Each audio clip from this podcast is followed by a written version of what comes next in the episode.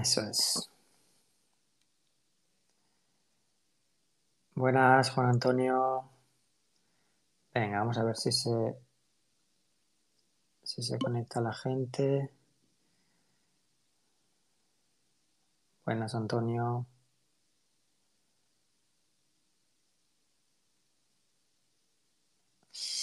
Ok, vamos a mirar una cosita, un segundo, porque me parece que se pueden compartir algunas cositas. He visto una opción nueva que había por aquí.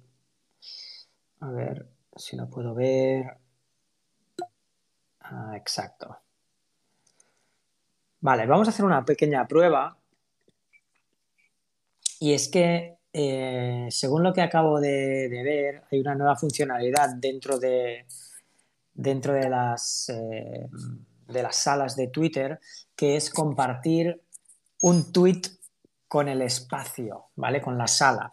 Entonces voy a compartir, voy a compartir un tweet que em, el, usuario Bolsayo, ¿vale? Me en el cual me ha etiquetado, que nos habla de un, de un rate de, em, del, del, sector de, del sector de la salud, ¿vale? Vamos a ver cómo se comparte esto.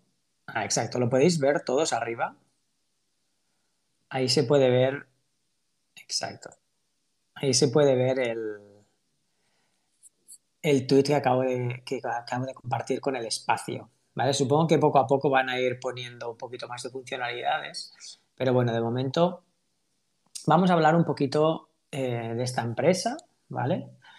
Em, si, si, estáis desde el móvil, podéis darle clic directamente al tweet que hay compartido en la parte alta, ¿vale? Del, del espacio y ahí veréis el tipo de empresa de la que se trata, ¿vale?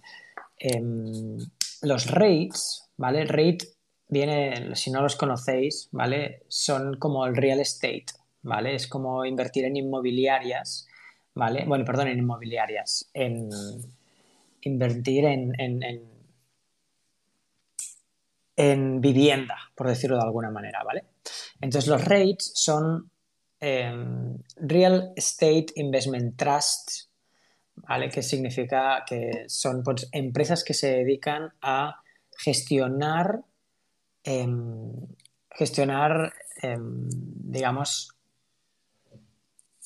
viviendas, ¿vale? De algún, de algún tipo o de alguna manera, ¿vale? En este caso, lo que, lo que hacen es gestionan esta empresa, ¿vale? Esta empresa se llama eh, Community Healthcare Trust Incorporated, ¿vale? El ticker es CHCT, ¿vale? Y se dedica a gestionar, em, pues, em, digamos, los, los, edificios, exacto, los edificios para temas de, de salud, ¿vale? Entonces, si podéis ver en el gráfico, ¿vale? En el gráfico que está en el segundo tweet, ¿vale? Si bajáis un poquito, en el segundo, no en el tercero, ¿vale? Veréis que es una empresa que está muy, muy cerca de máximos históricos, ¿vale? Está como sobre los 51, está puntito a puntito de romper, ¿vale? Vemos que durante la subida, ¿vale? Esto es en marzo del año pasado, ha recuperado muy bien y ahora está en una zona en la que está acumulando bastante, ¿vale? La acumulación la vemos porque, bueno, está viendo tampoco tanto, pero está viendo un poquito más de volumen del habitual, ¿vale? Y em, puede ser, puede ser que termine rompiendo a máximos históricos en breve, ¿vale? Entonces, eh, el usuario, este bolsa yo, me etiquetaba para que, bueno, para... Supongo no sé si la quería comentar él en la sala, ¿vale? En tal caso, aquí tenemos toda la información, le podemos echar un ojo. Pertenece al Russell 3000, con lo cual es una empresa eh, de momento pequeña, ¿vale? Y bueno, estoy leyendo un poquito aquí por encima. Tiene un dividendo de un 3,32. Beneficios netos muy altos. EPS importante. Bien. Bueno. A ver si se conecta Bolsa Yo y nos la quiere comentar. ¿vale? Y si no, pues iremos viendo algunas más, ¿vale? Creo que estaba también, hoy había venido, bueno, me había comentado, em, como es Tono. Tono quería comentar algunas empresas, Tono Soler, que pasa que todavía no, no lo tenemos conectado. Entonces, bueno, vamos a ver. A ver. Eh, comentar que para esta semana, ¿vale? Ya hablamos el viernes de, bastantes empresas que, estaban muy bien, ¿vale? Que estaban en puntos interesantes para, poder invertir y que lo estaban haciendo bastante bien.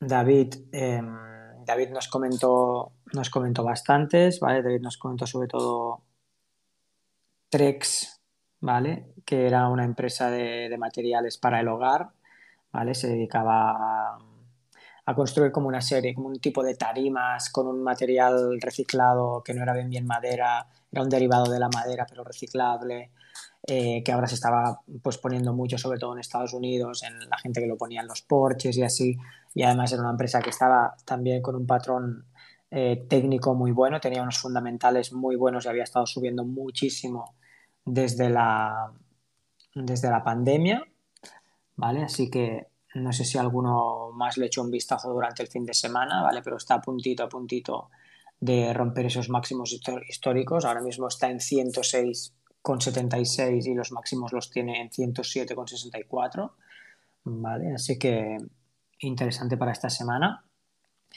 Em, no vamos a entrar tampoco en las que ya hablamos el sábado porque las, eh, ya las comentamos y además eh, las podéis escuchar en el, en el podcast o, en el, o, en el, YouTube del viernes, ¿vale? Que lo coloqué el sábado.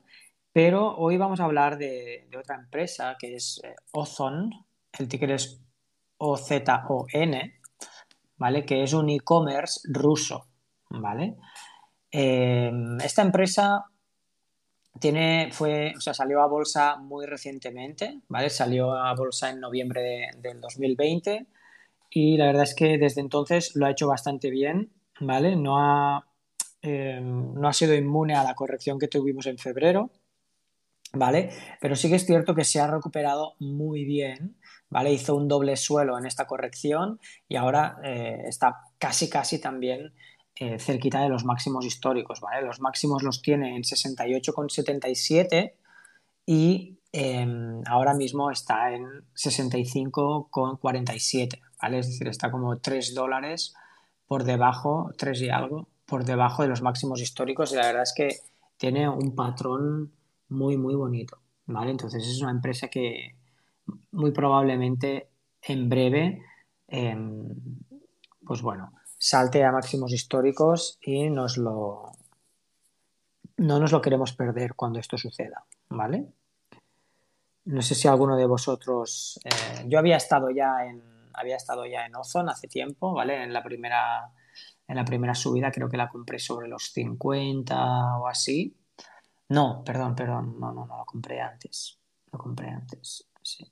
No recuerdo exactamente ahora dónde, sí, pero la gran subida no la, no la tuve yo en esta empresa. No sé si alguno de vosotros la ha tenido en cartera o no, o la lleva siguiendo.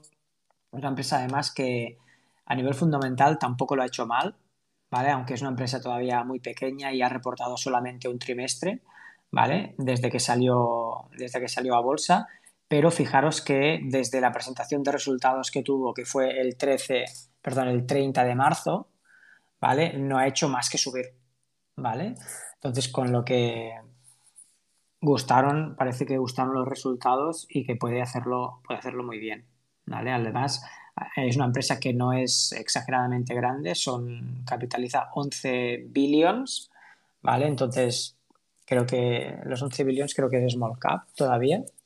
Así que, bueno, tenerla, tenerla en cuenta, ¿vale? Para las próximas semanas eh, o incluso para la próxima semana ya directamente porque, porque puede, ir, puede ir bastante al alza, ¿vale? Además, eh, en la sesión del viernes eh, que subió un 5.24 me entró bastante más volumen de la media, ¿vale? Así que, bueno, como un 1,2, 1,3 em, de volumen más que la media, que estaba en 1, en un millón de acciones, un millón cien, ¿vale? Y cuanto menos, pues bueno, saber que... Tenerla en cuenta, vaya. Ok. em, no sé si algunos de los que estáis aquí me queréis pedir para hablar, ¿vale? La idea es que esto sea un poquito, un poquito interactivo, ¿vale? No me gusta estar aquí haciendo yo solo el monólogo, ¿vale? Pero, pero bueno, si no, pues yo voy a ir, con- voy a ir compartiendo también algunas otras acciones que lo han estado haciendo bien, como por ejemplo tenemos una que se llama Progi- Progini, el ticker es PGNY, ¿vale? Esta es una empresa que se dedica a, que se dedica a temas de eh, fertilidad, ¿vale? Y em, bueno, ya sabemos que hoy en día cada vez las parejas eh, tienen los hijos más tarde, si es que tienen hijos, con lo cual, pues bueno, muchas veces terminan recurriendo a, cuestiones de, fertilidad em, no artificial, pero asistida, ¿no? Un poquito.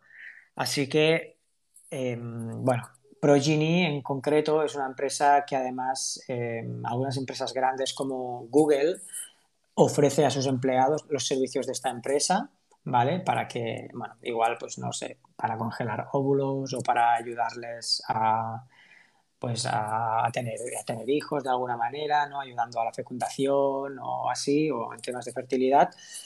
Con lo cual, eh, de cara, ya sabemos hoy en día, ¿no? Que, que, que cada vez cuesta más tener hijos, ¿vale? Yo, yo rondo, rondo los 40 años y veo muchos amigos míos que, que están queriendo tener hijos y que tienen problemas para tenerlos, por el motivo que sea, ¿vale? Con lo cual, pienso que puede hacerlo bien, puede hacerlo bien eh, en los próximos años, ¿vale?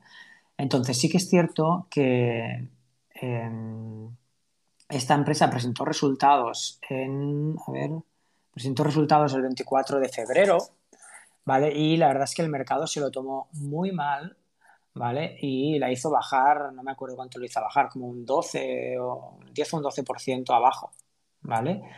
Entonces, mmm, no sé por qué se lo tomó mal, porque ahora mismo ya vuelve a estar en los niveles en los que estaba hace un par de meses, ¿vale? Pero igual, pues alguien quería, alguien quería acumular un poquito más, ¿vale? La verdad es que a nivel de volumen tampoco hubo un volumen muy exagerado. Sí que esta semana, los dos primeros días, lunes y martes, hubo unos volúmenes brutales, ¿vale? Y, y bueno, la verdad es que alguien estuvo comprando bastante eh, la semana pasada, con lo cual ahora está muy cerquita de máximos históricos. Eh, han entrado volúmenes desproporcionados en esta última semana. Tiene pinta de que, de que pueda tirar hacia arriba y hacerlo bastante bien. No sé qué pensáis los que estáis, los que estáis escuchando. Eh, esta es una empresa que yo también ya había llevado en cartera hacía tiempo, ¿vale? Sí que es cierto que la vendí porque era una posición muy pequeña y mi intención en ese momento era, eh, era como concentrar más mi cartera para tener menos valores, pero con más, eh, con más capital en cada uno de ellos. Y al final, pues bueno, decidí sacrificar algunas, aunque eran empresas que me gustaban mucho, ¿no? Otra de ellas era, por ejemplo, la que os he comentado Ozon, antes, perdón, Ozon, ¿vale? El e-commerce ruso. No sé, chicos, comentarme, hablarme un poquito y, y vamos, y vamos haciendo un poquito de diálogo. Yo he estado mirando una empresa que se llama KNIN, de la Bolsa de Suiza. A ver, vamos a mirarla. Tiene, tiene muy buena pinta. Ah, vale, es una... Como- vale, espera. Déjame que abra un momentito TradingView. Que, como sabéis, lo miro casi todo en Webull y en Webull están solamente las americanas. A ver, dices que es KNYN. Y, no, No. y latina N. K-I- KN KNYN. y, y latina N. Vale, vamos a. Suiza. Hmm. ¿Y qué nos cuentas de esta acción? A ver, explícanos un poquito.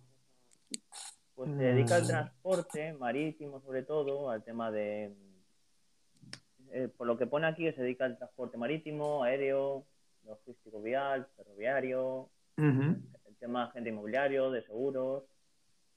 Y por lo que estoy viendo, eh, los fundamentales tampoco están mal. Han ido aumentando.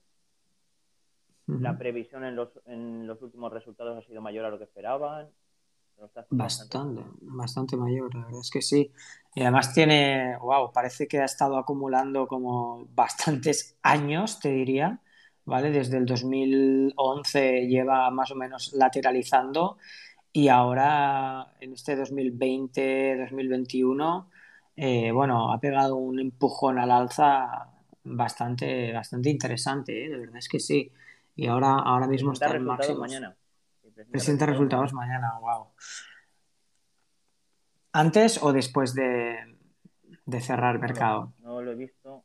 Sé que es mañana, pero no sé dónde mirar si es antes o después. Lo estoy buscando, pero no sé si lo presenta antes o después. 26, sí. No. Aquí en, en TradingView no nos dice si antes o después. Pero bueno. Muy interesante, ¿eh? Muy interesante. Wow, sí, me gusta. De hecho, las empresas que están en máximos históricos y que no dejan de subir, por algún motivo es, ¿vale? Por algún motivo es, y es que hay alguien que es más inteligente que nosotros y que tiene más dinero y que está comprando sin parar, ¿vale? Con lo cual, una vez ellos ya se hayan hecho con una, con una gran cuota de, de acciones y no quieran vender, es muy probable que a la que venga otro y quiera comprar, esto vaya a tirar bastante más al alza, ¿vale? Muy interesante, me gusta mucho esta empresa. Y la compras en la bolsa suiza, ¿eh? Bueno, yo por, por el momento no tengo nada en Suiza, pero muy interesante, muy interesante. ¿Qué más? ¿Has mirado alguna más, Ángel? Pues no, no tengo así ninguna más. Así como esta, no, no tengo ninguna más. Bueno, luego tenemos, Funko, pero esa yo creo que la conocemos todos. Y esa está también en, en su vida. Hmm. Bueno, Funko hubo un par de semanas en que estaban todas las relacionadas con los NFTs que estaban ahí subiendo un montón y tal. De hecho, recuerdo que yo entré en ella en 18, eh, un día que hizo una subida muy importante. mmm, volvió a retroceder y yo me salí en break-even. Pero bueno, veo que ahora ha subido 3 dólares más, está, sigue siendo, bueno, sigue estando ahí más o menos sobre el mismo rango, sobre los 20, 21, así. La verdad es que ha llegado a estar a 25 los máximos, pero bueno, sí que es cierto que la tendencia, al menos en logarítmico, es bastante, es bastante de subida y las cuando es esto el mes pasado, en el mes pasado y este mes ha entrado un volumen bastante exagerado en comparación con, con lo anterior. Así que puede continuar siendo una buena oportunidad. Yo, yo lo veo así, aunque, aunque todavía, o sea, aunque ya lleve una subida importante, pero esa entrada de volumen tan grande que ha habido reciente eh, es una muy buena señal, ¿no? Y es que, pues lo que decía antes, ¿no? Que, que hay alguien que quiere ver esta acción, que quiere ver esta, que quiere comprar esta acción y quiere verla un poquito más arriba, ¿no? Yo entré en 13 y de momento no la suelto. Yo la voy a dejar Claro. ahí que suba. De momento parece que va a subir. Sí, sí. Muy bien. Además, eh, bueno, no sé cómo van a solucionar, o bueno, solucionar no, pero cómo van a terminar implementando todo el tema este de los NFTs con los muñequitos y todo. No sé si tú tienes un poquito de idea. No lo sé cómo lo harán. Ok, bueno. Ok, ¿qué más? ¿Qué más, chicos? ¿Qué más tenemos por aquí? ¿A qué más le habéis echado el ojo estos días? ¿Qué otras cositas? eh, o alguien que tenga alguna duda, si quiere comentar alguna cosita. A ver, tenemos por aquí a Iota también. Importante ver esta semana todas las acciones que estén relacionadas con criptos, ¿vale? Porque creo que las criptos están volviendo a recuperar un poquito, están volviendo a recuperar un poco y, y todas estas acciones tipo eh, Marathon, em, tipo Riot, Blockchain, pueden, pueden hacerlo bien de cara a esta semana, ¿vale? Evon, ¿vale? Que es la empresa esta que tiene minadores, aunque bueno, esta sí que está muy, muy abajo, pero Marathon y Río pueden, pueden volver a tirar para arriba la semana que viene si, si recupera eh, las criptomonedas. ¿eh? De hecho, Ethereum va subiendo sin parar, por lo que veo.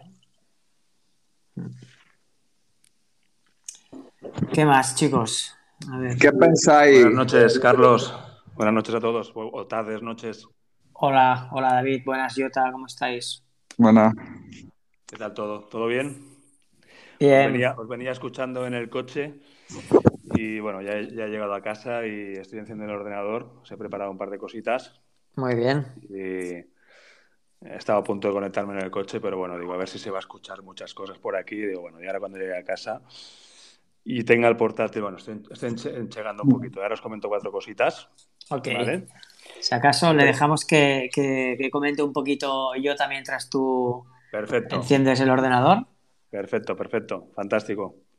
Nada, yo, yo solo quería comentar hoy que qué pensáis al respecto de los NFT. ¿Creéis que tienen futuro o que son un boom? O...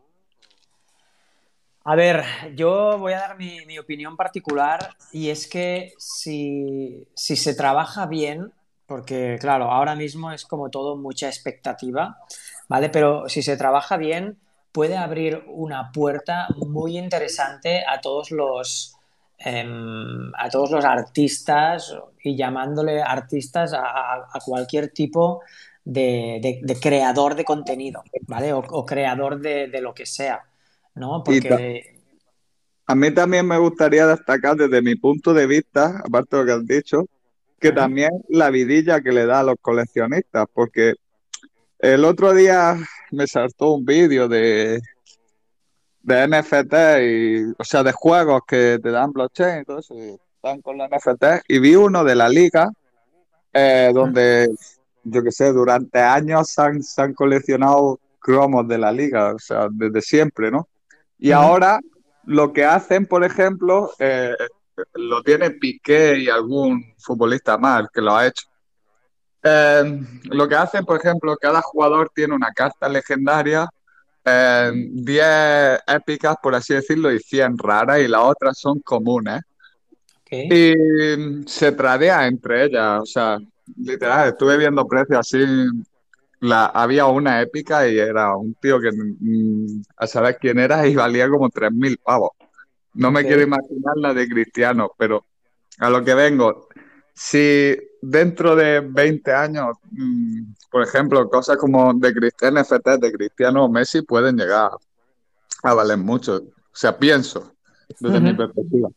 Y lo que te da la confianza también es que ciertamente te evitas de caer en, en, en algo falso, ¿no? Digamos. Claro, claro, claro. Este es, este es un. Este es, un punto de vista el que tú dices del, coleccionista que es muy interesante, ¿vale? Pero digamos que, que es, como, es como finito, la transacción es finita, ¿vale? Y es un, ya te digo, ¿eh? es una, es una de las, de las eh, ¿cómo te diría? De las aplicaciones más, más, eh, más fáciles de ver ¿vale? De ver de, ¿no? de cómo, cómo se utilizan los NFTs, cómo se mete la información en el blockchain, cómo se asegura que el objeto o lo que sea pues es auténtico y ya, ¿vale? Pero por otro lado, por otro lado, hay otro tipo de otro tipo de uso, mejor dicho, de los NFTs, que es que es para todo el tema de royalties y, y el pago, digamos, al creador del contenido, ¿vale? Tú imagínate que eres un pintor bueno, no, vamos a ponerle un ejemplo más, más, eh, más, más, ilustrativo, ¿no? Imagínate que eres un cantante o un creador de, música, ¿vale? Música electrónica, no hace falta que seas cantante, lo que sea, un creador de música, ¿no? Y, tú creas pues unas canciones que pues las metes en el blockchain, no sé, igual, igual lo que estoy diciendo tampoco tiene mucho sentido, pero es como yo lo entiendo, ¿vale? Entonces tú metes esta canción de alguna manera en el blockchain y cada vez que esta canción se reproduce desde alguna plataforma por el hecho de que están reproduciendo tu canción y que lleva esa información del blockchain, tú vas a recibir unos royalties o, unas regalías, no sé cómo se llaman en, español, por el hecho de que esa canción se está reproduciendo, ¿vale? Entonces, es como los, royalties que, antes eh, los artistas recibían cuando se vendía un CD o cuando se emitía una canción por la radio, pues ahora lo van a seguir haciendo o lo van a seguir obteniendo sin necesidad, ¿vale? De, tener que depender, por ejemplo, de un Spotify que sea el que te pague, ¿sabes? Sí, algo de algo descentralizado, ¿no? Claro, claro, claro, claro.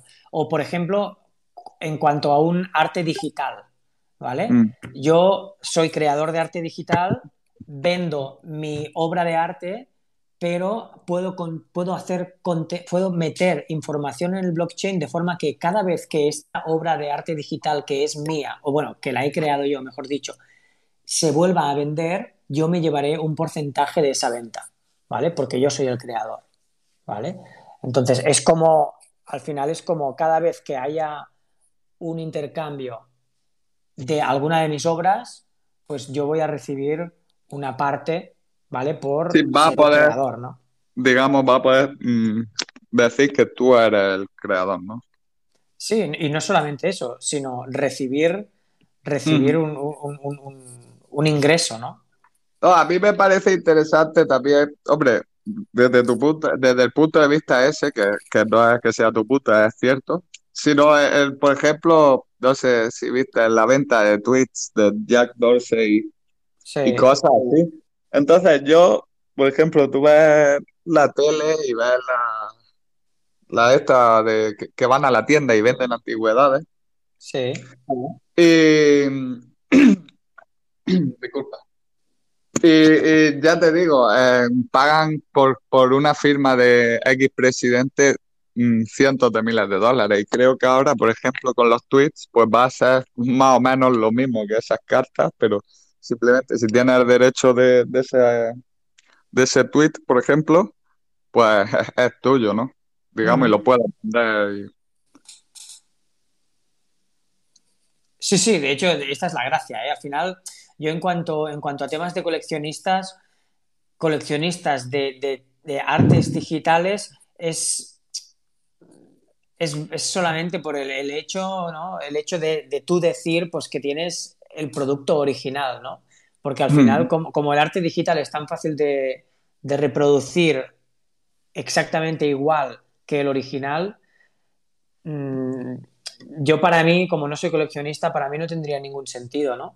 Pero sí que el que es el coleccionista, pues quiere, digamos, no sé si es por una cuestión de fardar o por qué, pues decir o saber que es él el que tiene el, contenido original, ¿no? De, de, lo que sea. Eso es lo que digo.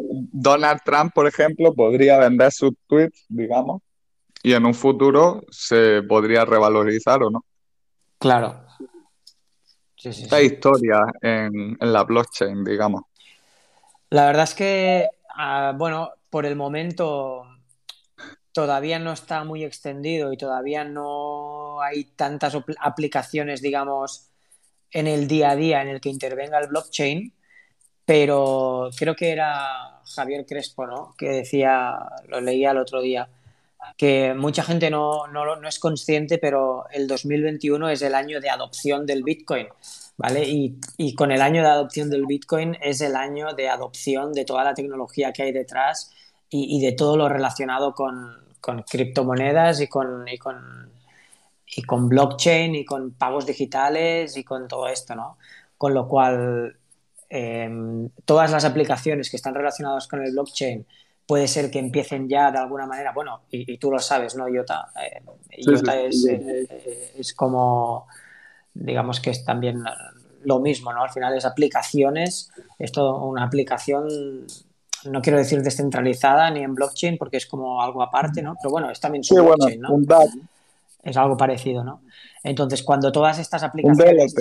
Sí, cuando todas estas aplicaciones ya formen parte de nuestro cotidiano, de nuestro día a día, eh, entonces es cuando realmente eh, se va a poder ver un poquito todo el potencial que tienen, ¿no? Y cómo van a cambiar, sobre todo cómo van a cambiar nuestras vidas, ¿no? Porque tú imagínate, claro, es que el tema de los contratos inteligentes, cuando esté bien, cuando esté bien trabajado o cuando ya esté bien integrado en la vida diaria, es que nos va a cambiar tanto todo es decir, tú te, vas a dar de alta del suministro eléctrico y simplemente pues tendrás que hacer un clic en algún sitio y eso ya quedará registrado y no tienes que firmar un contrato o, ¿sabes? O, sí, sí. para, muchos otros...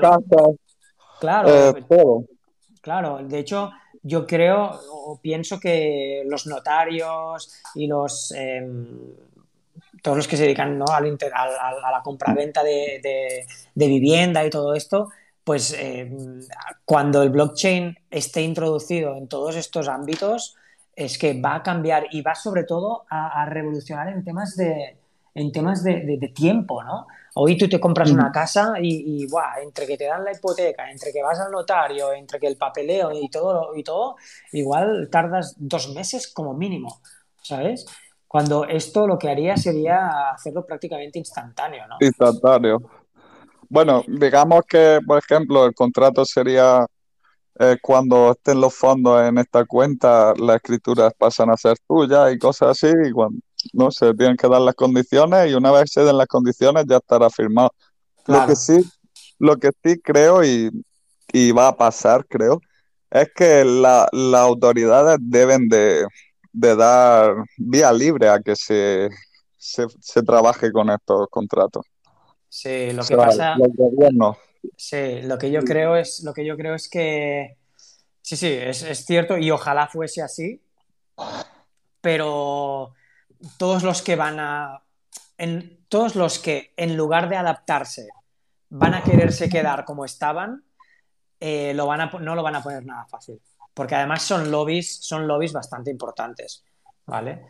Todo el tema de abogados, notarios, eh, o sea, no, es que sea un lobby, pero toda la gente que ahora se dedica a este tipo de cosas, ¿no? Cuando blockchain lo solucione o lo, o lo facilite, mejor dicho, mucho, pues mucha gente no va a querer, no va a querer cambiar, ¿no? Y no lo va a poner fácil. Aparte que es la comodidad, Exacto. Y, ya si nos vamos a un proyecto como por ejemplo IOTA, que no tiene comisiones, es gratis. o sea, es como ahorrar el notario. Sí, sí, sí, sí. Sí, sí. Sí, sí.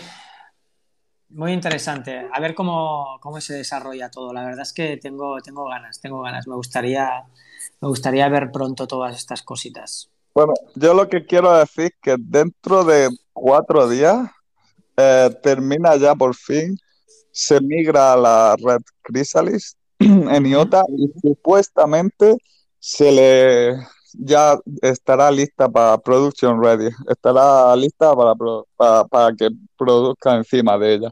Entonces creo que vamos a ver grandes proyectos de empresas, gobiernos, ONG, universidades y, demás. De hecho, mm, si miráis en IOTA Archive, creo que ahí salen todos los partners que están interesados con IOTA, las patentes, todo tiene una brutalidad de patentes ya y solo falta eso, se supone, para que empiecen a, a desarrollar encima de la red y a crear algo.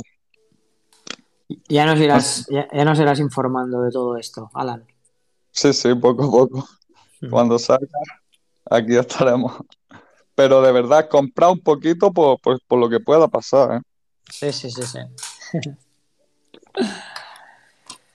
ok, ok, ¿qué más? A ver, David, ¿qué nos querías comentar que tenías ahí en el Buenas.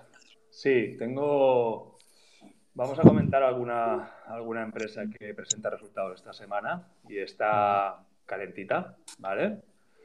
Bueno, Recordaros que Midpace eh, presenta resultados mañana en After Close, para los que se la perdieron. Eh, es verdad que está un poco extendida y bueno, eh, igual quizás le toca corregir un poco, pero bueno, solamente para que lo sepáis, ¿no? No quería comentar esta en concreto, pero sí, pero sí apuntarlo, ¿vale? Que se comentó. Sí, la semana pasada. la semana pasada, ¿no? Vale. Bueno, pues tenemos esta semana tenemos a TransUnion, que es, el ticker es TRU. Sí. Vale. Esta, a ver, que tengo varios gráficos abiertos. Eh, esta presenta resultados el 27 de abril, ¿vale? O sea, el Y, martes. Correcto. Y está ya, bueno, ya, ya ha roto, ha roto un poquito los máximos históricos esta semana. De hecho, Sí. lo intentó, lo intentó el jueves con un volumen impresionante Sí. y lo acabo de confirmar el viernes un poquito, o sea que ya, ya está un poco por encima de los máximos históricos.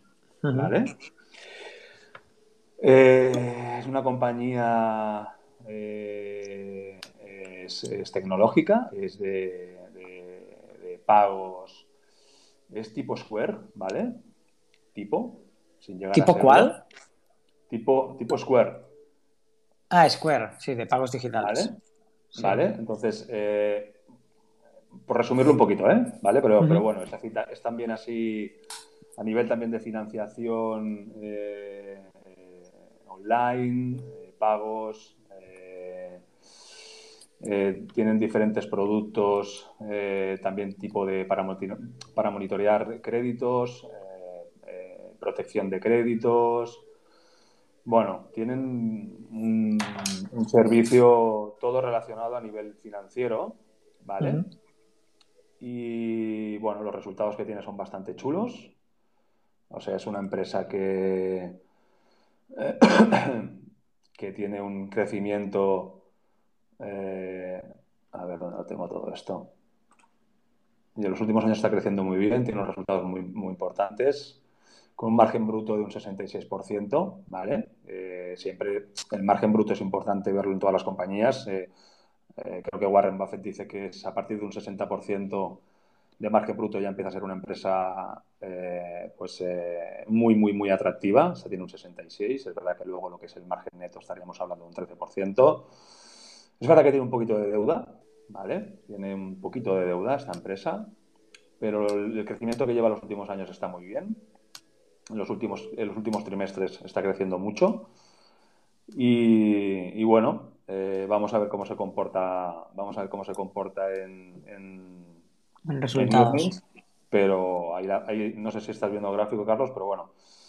Eh, Sí, sí, lo estoy viendo. Sí, sí, es brutal. bueno, tiene buena pinta.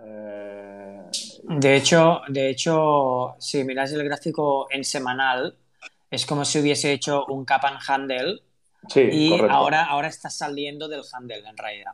Sí, sí, sí, sí, sí. La, Sí. Verdad, la verdad que sí, es lo- algo así parece. Algo así parece.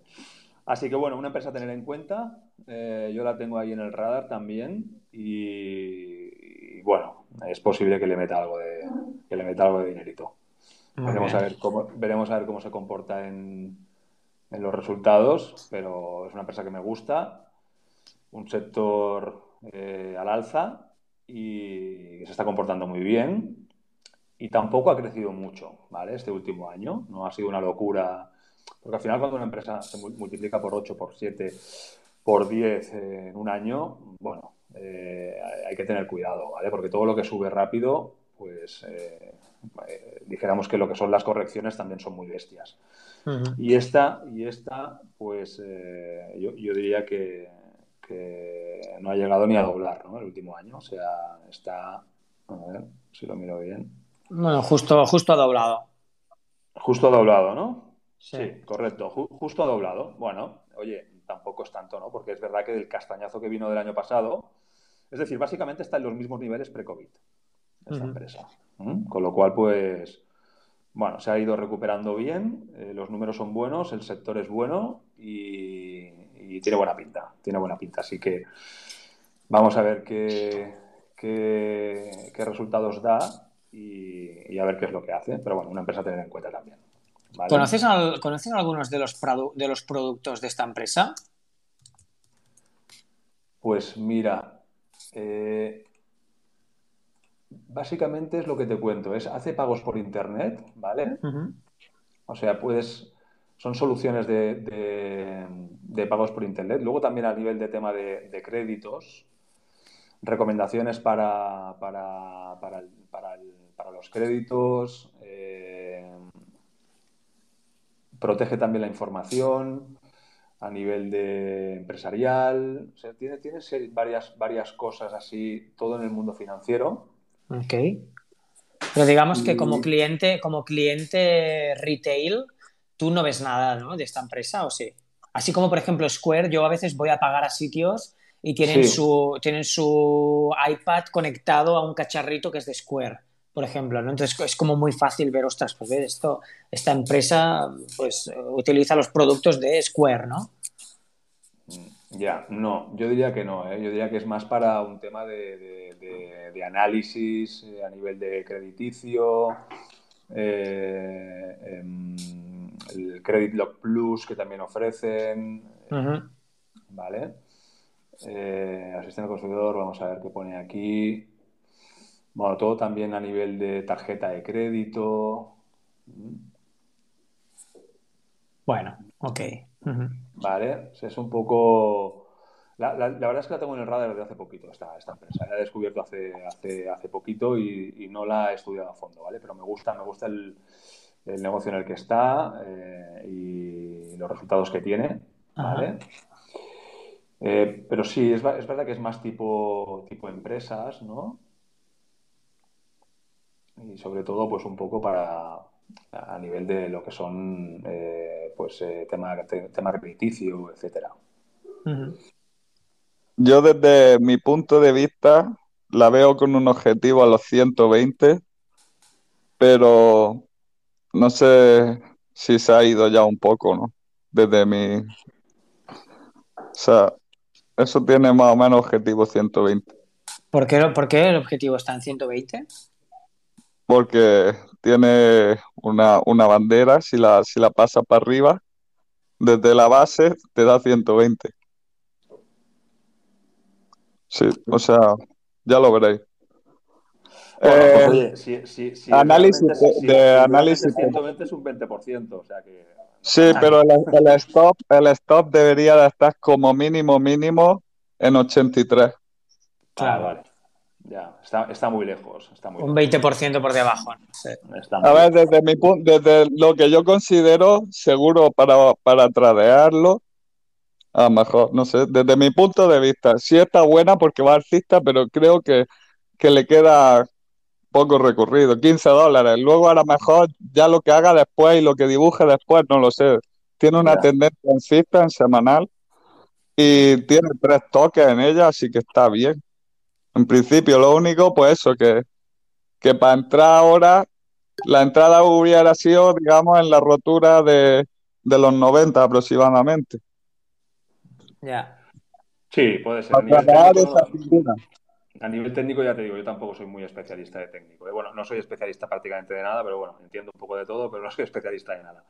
Pero sí que es verdad que, bueno, si rompiera bien eh, los máximos, mm, con buenos resultados, yo, creo que sí que podría hacer un buen tramo al alza y además luego eso se convertiría en un buen soporte. ¿eh?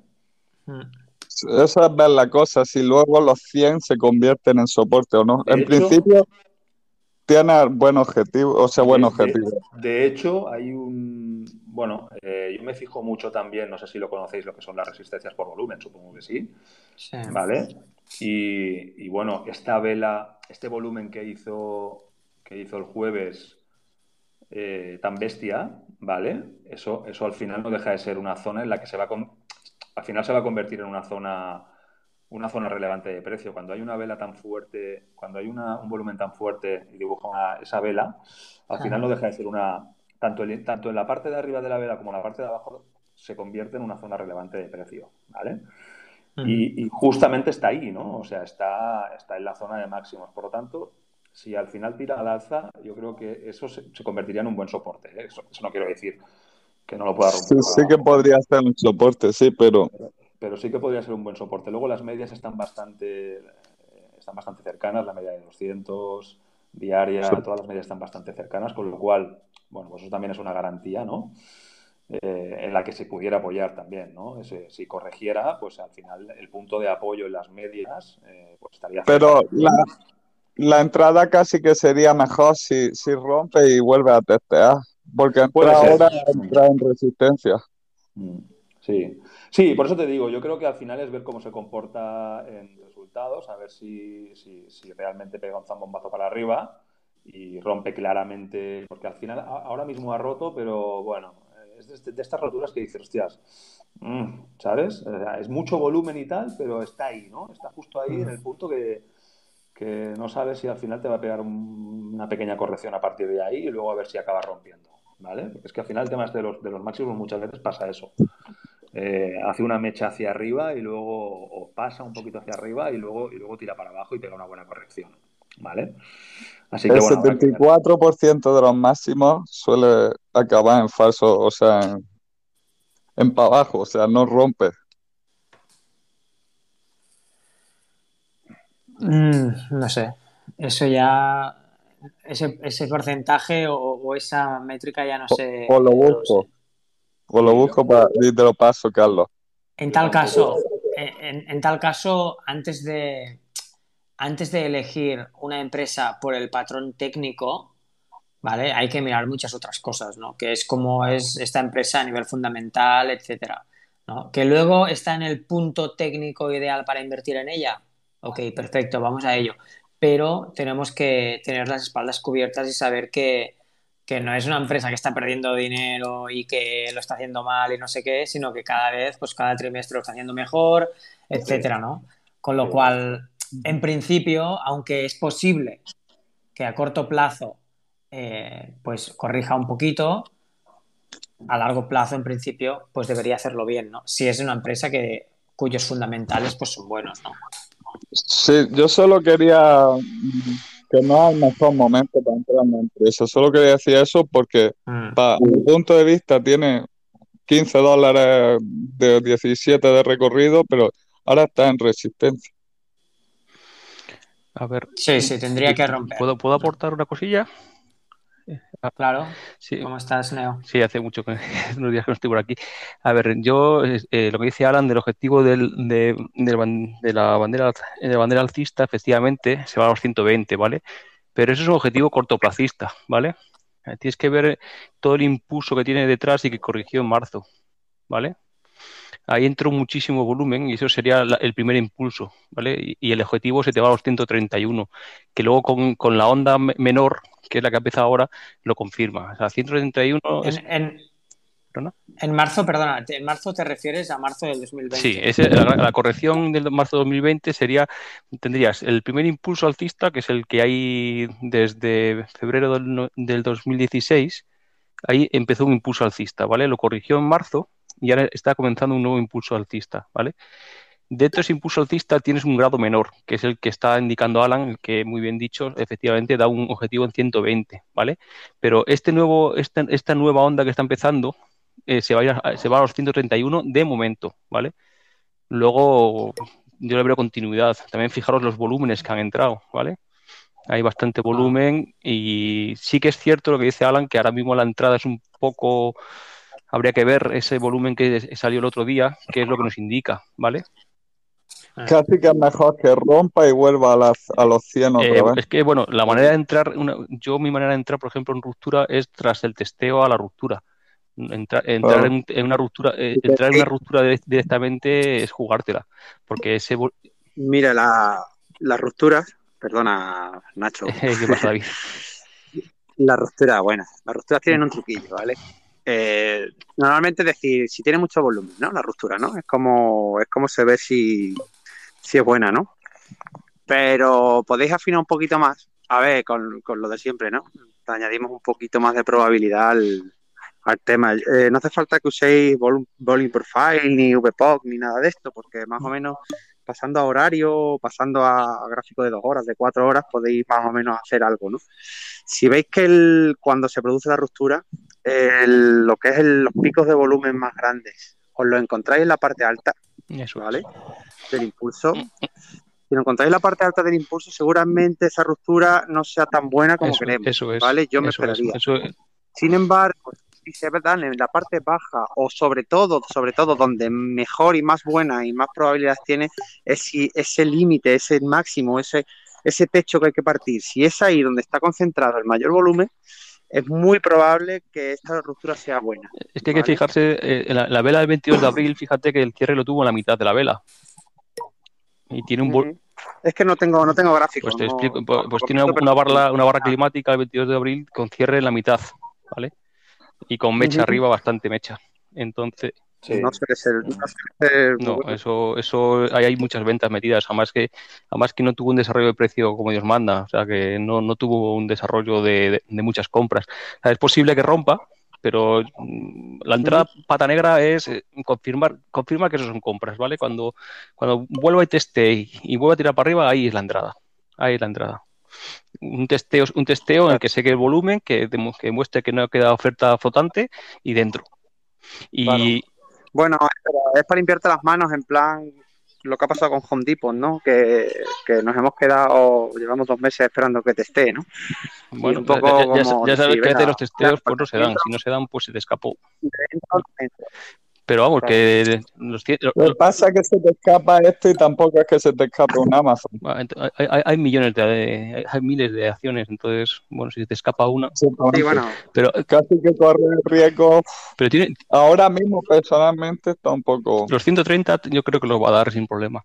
Y bueno, no, pues no está mal. Es, es una buena Bueno, empresa. es, y, un, y es un 30%. es un sí, y por 30% fundamentales está muy bien. ¿eh? Estoy mirando aquí los fundamentales. Es que no sé, no sé yo si lo que queremos esperar es un por cien o... Claro, yo por ejemplo, para 200. mí, yo simple- Ah. simplemente con que ya me dé un beneficio riesgo de 3 ya me vale. O sea, entonces yo, pues, yo Claro, claro, bueno, sí, sí. Pero claro. ¿dónde yo Neo, tú el stop loss? Pues tendría- eh, el stop loss tiene que ser, como te estoy diciendo, yo haría- esperaría la ruptura, ¿vale? Entonces, cuando rompa y Mm. haga el pullback, después de ese pullback, ahí, se- ahí iría mi stop. Y si lo tuvieras que anclar ahora, ¿dónde lo Buah, Está anclarías? lejísimos, tío. En el 86, por ahí, 83. Ahora mismo, pues mira, tienes aquí una barra bastante gorda en 93, pues por debajo de 93. Por debajo de 93, 92 o por ahí. Mm, Esa, zona no, no debería perder, esa zona del 92. Si se, si se solapa en esa zona del 92, eso es que ya el, el- el- movimiento ha abortado. Ok. Una pregunta, cuando compráis en un retesteo, eh, más o menos a qué precio lo hacéis, Eh, ¿justo en la zona de la ruptura o esperáis a que suba un poco? Pongo, lo ¿Cómo- pongo por cómo encima, por- le, le tiro una directriz, le tiro una directriz así más o menos a la caída que va haciendo y cuando la ropa por arriba, le pongo, le voy, le voy poniendo orden stop de, com- de compra Eso por es. arriba. ¿vale? La limitas para evitar, evitar precios malos y se la pones por arriba. también Ah, o sea, tiene que romper la, la ruptura anterior. Claro, porque eh, tú puedes entrar pensando que ha tocado ese suelecillo, ¿no? O ese tal, y que luego te, y que luego baje otra vez fuerte a, a buscar demanda y haga un shakeout y luego se vaya sin ti. Y eso es una putada. Entonces es mejor esperarla y que sea ella la que te lleve. Vale, vale. Yo es que entendía que comprar en un retesteo era justo en, en el precio donde rebota No. y vuelve a subir. no. A veces es mejor coger Vale, vale. precio, pero, pero que la operación vaya en positiva desde el principio, que no veas ni, ni el número en rojo, ¿sabes? A, Casi. a ver, yo, yo alguna vez lo que he hecho también es, eh, después de la vela que de, de de- ay, ay, madre, en el, en el caso que sea alcista, en el- la barra que ha testeado, en el- la apertura, le pongo ahí la, la- la entrada, ¿vale? No el cierre, en la, en la apertura, ¿vale? O sea que sería por encima. Y a veces, Yo jamás compro máximo. Bueno, eh, cada uno. Yo, yo- yo Era tampoco broma, suelo- era broma, era una broma. Yo tampoco, no, Sí. no, yo tampoco suelo comprar máximos, ¿eh? Yo entro en bases. Yo aquí mi entrada, por ejemplo, de estación sería en los 78. Esa es mi entrada en mi estación. A mí mi estación yo no... yo- Sí, igual, igual, pero está, vamos, de los, digamos, de los sistemas más rentables y fáciles de, de que hay, los son los de O'Neill, de Stan Western y de esta gente son, son compras de máximos, ¿eh? Y son los más rentables. Sí, no- sí, sí. hay- Quien lo haga bien es lo mejor. Pero, Claro, pero ya te ver. digo, yo compro los máximos. Mira, yo soy el típico tonto que en, que en la última ruptura compra el máximo y se come todo eso. Es- O sea, en el último Es testeo. que es importante cuando, cuando, cuando compras en máximos es importante observar mucho el, el volumen y la estructura del precio, ¿vale? Ah, como te está diciendo David, efectivamente tienes que esperar un poco, pues eso, a, a que te esté la ruptura y ver. eh, Lo que pasa es que cuando, Sí. cuando rompen con mucho volumen sí que es cierto que te quedas mirándola porque no te vuelve a testear. Entonces es complicado. Yo si veo que va con muy buen momentum y con muy buen volumen, suelo entrar antes de la ruptura, un poco antes de la ruptura, en algún pullback previo que haya hecho. Y si, y si no, si estoy ya en ruptura, espero pues que haga un testeo. No suelo poner tampoco rupturas, ¿eh? ya te digo que suelo entrar más abajo en las bases. Pero Es en, mucho en, más en- estresante en alguna que sí que me gusta. comprar una ruptura que un 618. Perdona. Que es mucho más estresante comprar una rotura que un Un 618. Fibonacci, hablas de Fibonacci. Yo es que tampoco, Sí, tampoco compro por Fibonacci, compro por la estructura del precio. O sea, si ves aquí el, sí, bueno, aquí, aquí el menos. 78 es- no, debe, no, debe- no debe bajar del 78. O sea, si, si se baja del 78 es que esa corrección ya no está corrigiendo ese impulso. Entonces, No, no, no estoy hablando para este en concreto, para este. Hay, hay- hay- Lo de hay- hay 68. muchas maneras de operar. Hay- A Minervini, Sí, sí. mucha otra gente opera en rupturas. Y si la ruptura es buena, te puede dar un buen chuletón en un momento, ¿sabes? Te puede dar un Mm. beneficio-riesgo muy, rap- muy, muy jugoso. Y más rápido, Mm. ¿no? Bueno, pues yo esto es lo que quería decir, que sí que le veo recorrido a la acción, ¿eh? Bueno, en tal caso, en tal caso, eh, Mira, de hecho en Market Smith, en am- Market co- Smith le están dando entrada, estoy mirando Market Smith ahora mismo, y en Market Smith efectivamente están dando el objetivo de 120, que es el de la bandera, pero suelen ser quedarse cortos, ¿eh? Y efectivamente tienen también el patrón de Cap and Handle en Market Smith, te dan la entrada ya con un stop loss en 97 y y 121. Market Smith lo conocéis, ¿no? Es, esto es William O'Neill puro, ¿vale? sí, ¿me puedes pasar el pantallazo de esto, de, del, del Market Smith, luego cuando puedas, porfa? Sí, te lo mando ahora mismo, te lo paso por Twitter. Ah, bueno, te lo mando. por- Pásamelo, pas- pásamelo a mí también, si puedes. Vale, Bueno, si no, si no lo, tras- lo trastearé en, la- en el, en el de esto de Carlos, no hay problema. O si no, mira, si, si lo envías ahora, yo lo puedo poner aquí en el tweet, en un tweet aquí anclado, como ahora en el espacio, ahora se pueden anclar tweets, Ok, pues ¿vale? Ya, si veis, en la parte alta hay un par. Vale. Te mando un mensaje, Bueno. un mensaje directo, ¿no? No, no, no, un- haces un tweet y me etiquetas, Ah, ok. lo cuelgas tú Vale, pues aquí, en ello estoy. y ahí, y ahí ya todo el mundo lo verá. Bueno. Bueno, Vale. bien, ¿no? Con la primera ha habido, ha habido aquí cachondeito, ¿eh? Esto no está Sí, mal. sí. Está bien, está bien. No, pero me gusta mucho, No ¿eh? mal, Esta, esta me la apunto. Me gusta, me gusta. Tiene Vamos, vamos, vamos con la segunda de la noche, a ver si tenemos la misma, la misma faena. Ce- Century Communities. El ticker es CCS. Ok, vamos a ver. A ver a, a los profesionales que abran el gráfico y nos instruyan. ¿Cómo era? Perdona que se me ha ido la pinza que estaba mandándole. CCS. ¿C? CCS. Century Communities. Es, es una empresa de, de- de construcción americana. Joder. Hace casas chulas y, bueno, unos resultados acojonantes también. Y presenta resultados el 28. Que es el miércoles. ¿Vale? Eh, pues bueno, eh, con mucho crecimiento también. El gráfico ya lo veis. O sea, yo creo que esta sí que, se esta sí que se ha multiplicado por, por 7 el último año, con lo cual, pues bueno, va como un tiro. Y nada, eh, poco que decir. Ya veis el gráfico, es una empresa que, que está creciendo mucho, eh, está creciendo bastante, eh, tiene un poquito de deuda también, no tanto como la otra, pero, pero bueno, los, los resultados que están, que está dando están muy bien, ¿vale? Mm.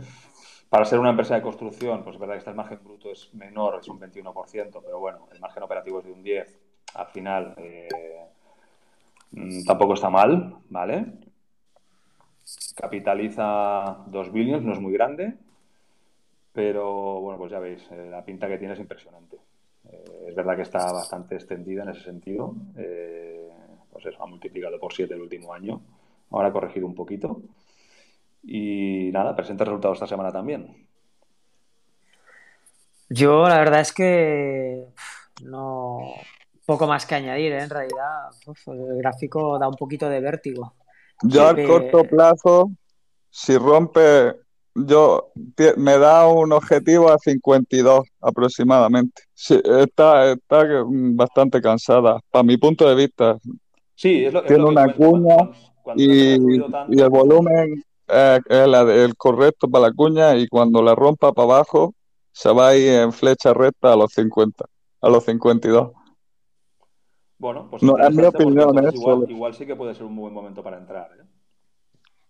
Si solo corrige, para si, corto plazo, si corrige, si, técnico. si corrige y se pone y se pone en torno a los 50, pues bueno, sería un... Es verdad que está un poquito Pues extendido. está eh, totalmente de acuerdo con Alan, ¿eh? Totalmente de acuerdo, sí, señor. Ujú, Sí, sí. Tiene una cuñita que está, pre- está confirmada por volumen y de hecho tiene volumen arriba del todo. O sea que si la rompe hacia abajo, efectivamente, los 52. Bueno, sí, sí. Pero bueno, que esto es alcista, ¿eh? Que- ¿Qué es, Sí, qué, es esta, esta cuña de la que habláis? ¿A qué, qué tipo de cuña es o qué, qué es Es exactamente? una cuña de ago- de agotamiento. Al al final de las tendencias muchas veces aparece una cuña hacia arriba, ¿vale? En- ¿Qué, qué- pero qué es una cuña? ¿Qué es una cuña? pues es como un triángulo, pero ascendente.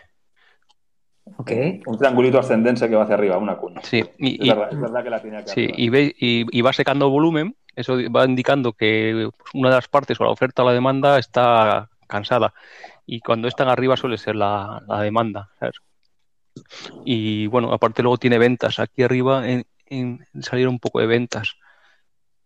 Pero bueno, que es una. ¿Y el, tri- el triángulo, el triángulo desde dónde la hacéis? Pues mi, Desde, más o menos desde... Tú juntas máximos crecientes con mínimos decrecientes y te sale una estructura acuñada en el gráfico de cuatro horas, ¿vale? en el, en Bueno, el de diario también sale. ¿eh?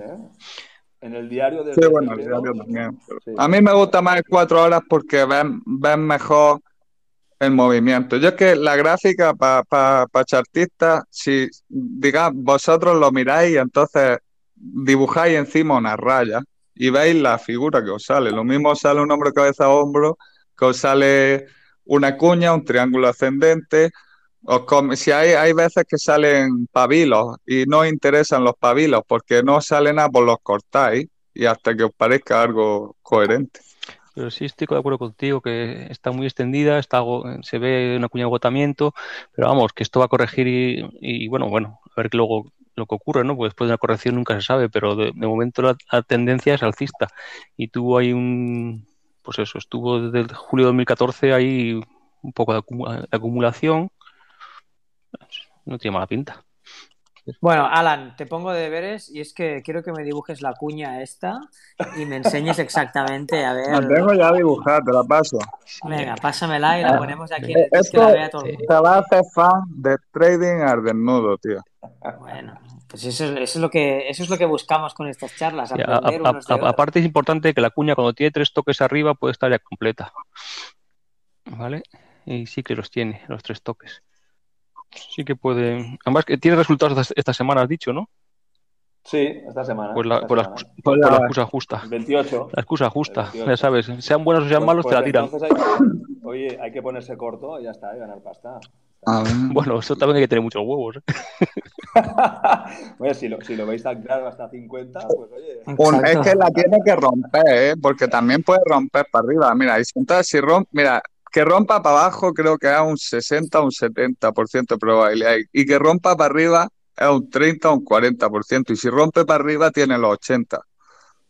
Efectivamente, sí, efectivamente. A ver, ¿por, qué, por- qué no que- te pones en corto en, en una cosa cuando la ves así, tan clara como decimos? Porque hay que esperar la confirmación siempre. O sea, nunca puedes ponerte en corto antes, eh, antes de, de ver el movimiento. Yo siempre se va por detrás del movimiento, digamos. Es- Claro. Esa- Y luego, mira, bueno, me, me gustaría hacer una, una cosa rápida.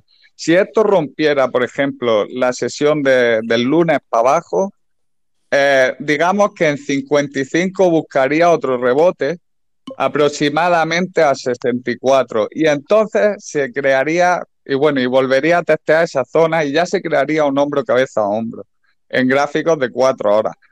Cuando lo rompe ese hombro cabeza a hombro hasta tendría, eso sí pasa eso, pero tendría un objetivo hasta incluso de los 45 dólares, pero eso ya especulando mucho antes de que rompa ni nada. Bueno, el chartismo, el chartismo está bien, ¿eh? Alan, y, y bueno, yo también lo sigo un poco, y pero te sirve un poco para... tú tienes que ver el otro contexto antes de, antes de dejarte llevar por las formas El, y por, el volumen. y por todo esto, ¿vale? Hay muchas otras cosas antes que luego está bien complementarlas, ¿vale? Pero, pero mm, no hay que perder esa perspectiva, porque las formas en sí tampoco. No, las Tampoco formas no, pero los volúmenes, en la forma y el volumen, ¿qué más quieres? Mira el volumen. Sobre todo el, digamos, el comportamiento del, del precio y del rango de precio con respecto al volumen, ¿vale? Sobre todo es lo que, lo que más, lo que más te puede dar pistas de lo que está pasando, ¿no? Y de, y de que tú hagas un contexto del- de, lo que hay, y luego ya a partir de ahí, pues si ves, si ves un patrón de ojo, de hombro, cabeza a hombro, que tiene una lógica, ¿no? De, de- de incapacidad de nuevos máximos o tal, para, pues ahí sí, ¿no? Pero, pero primero, primero lo anterior, ¿sabes? No, no, yo lo que digo en plan, ¿cómo se podría desarrollar esta figura en plan si rompiera en condiciones fuertemente y la cumpliera, la cumpliera bien? Aparte que eso te daría, digamos, si hace ondas, te daría una... Mira, es más, lo que eh, los 45 que te he dicho no es tan locura, mira, es soporte.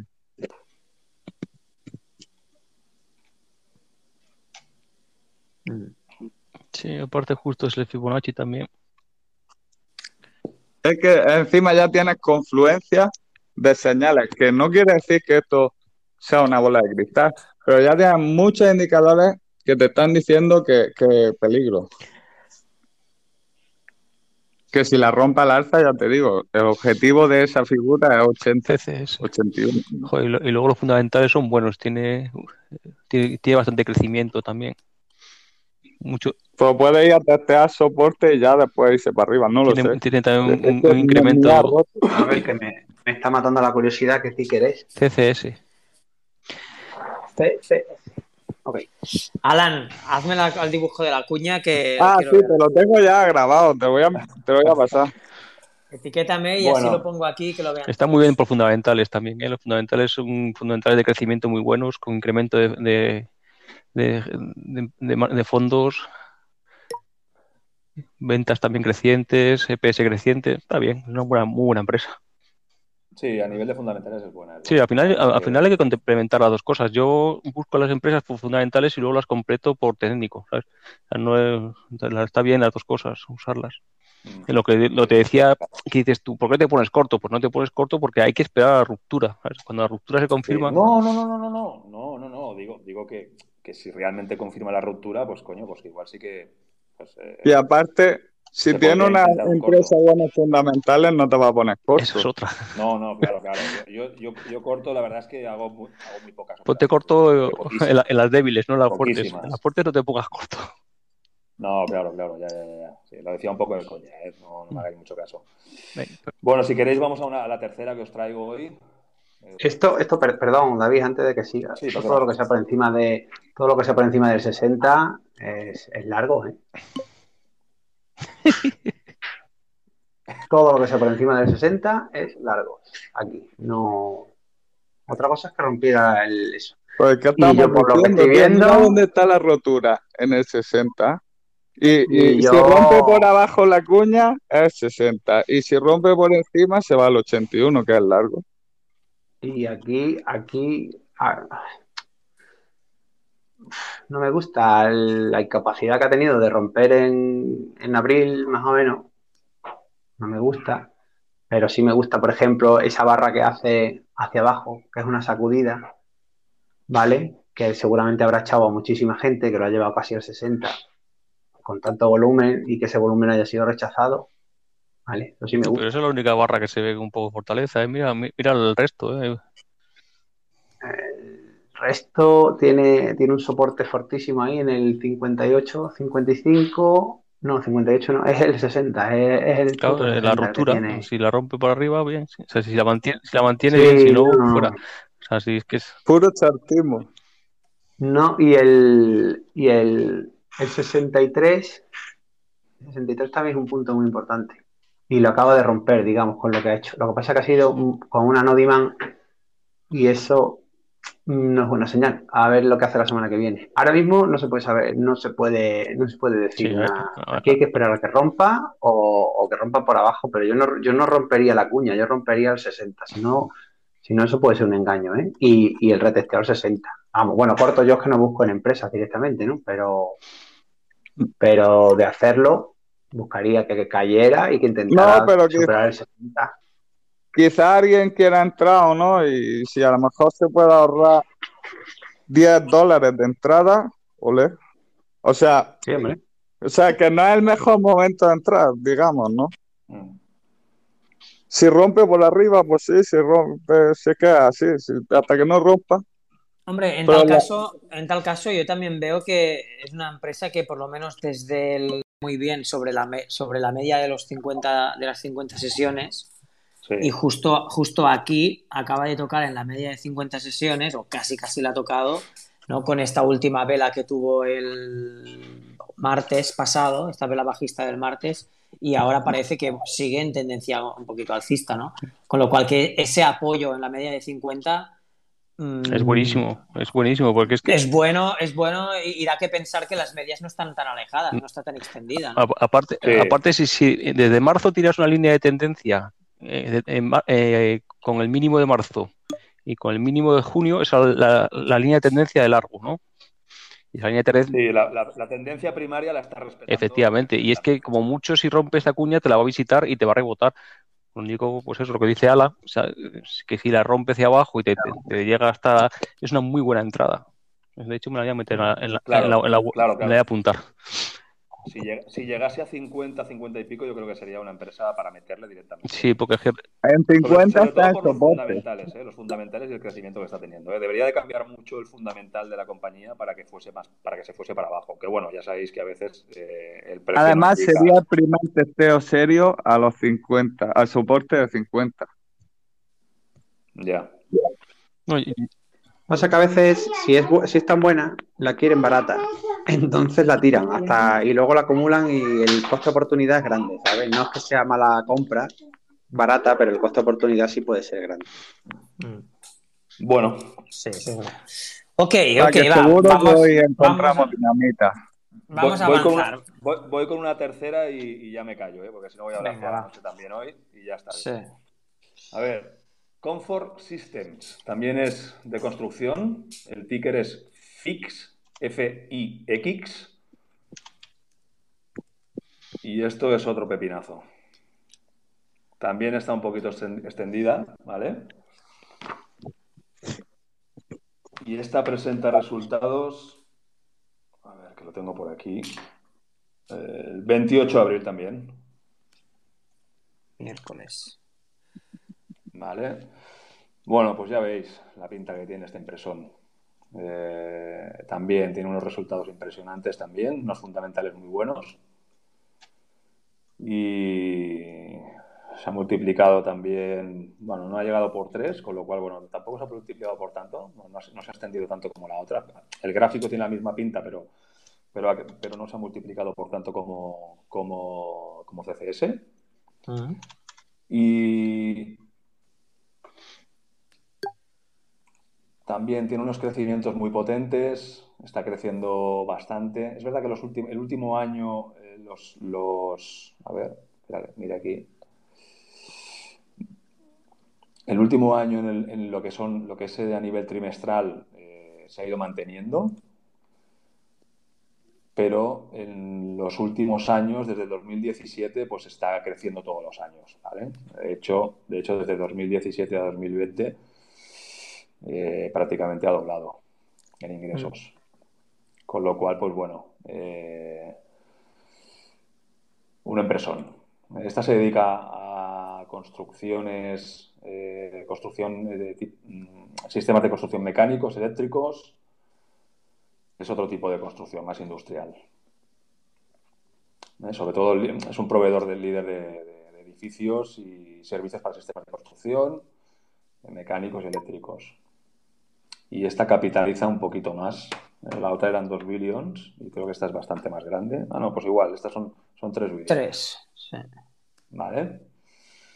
Bueno, pues otro, otro cañón de empresa que está creciendo muchísimo y que tiene un gráfico espectacular, unos resultados espectaculares y unos, fundamentales muy buenos.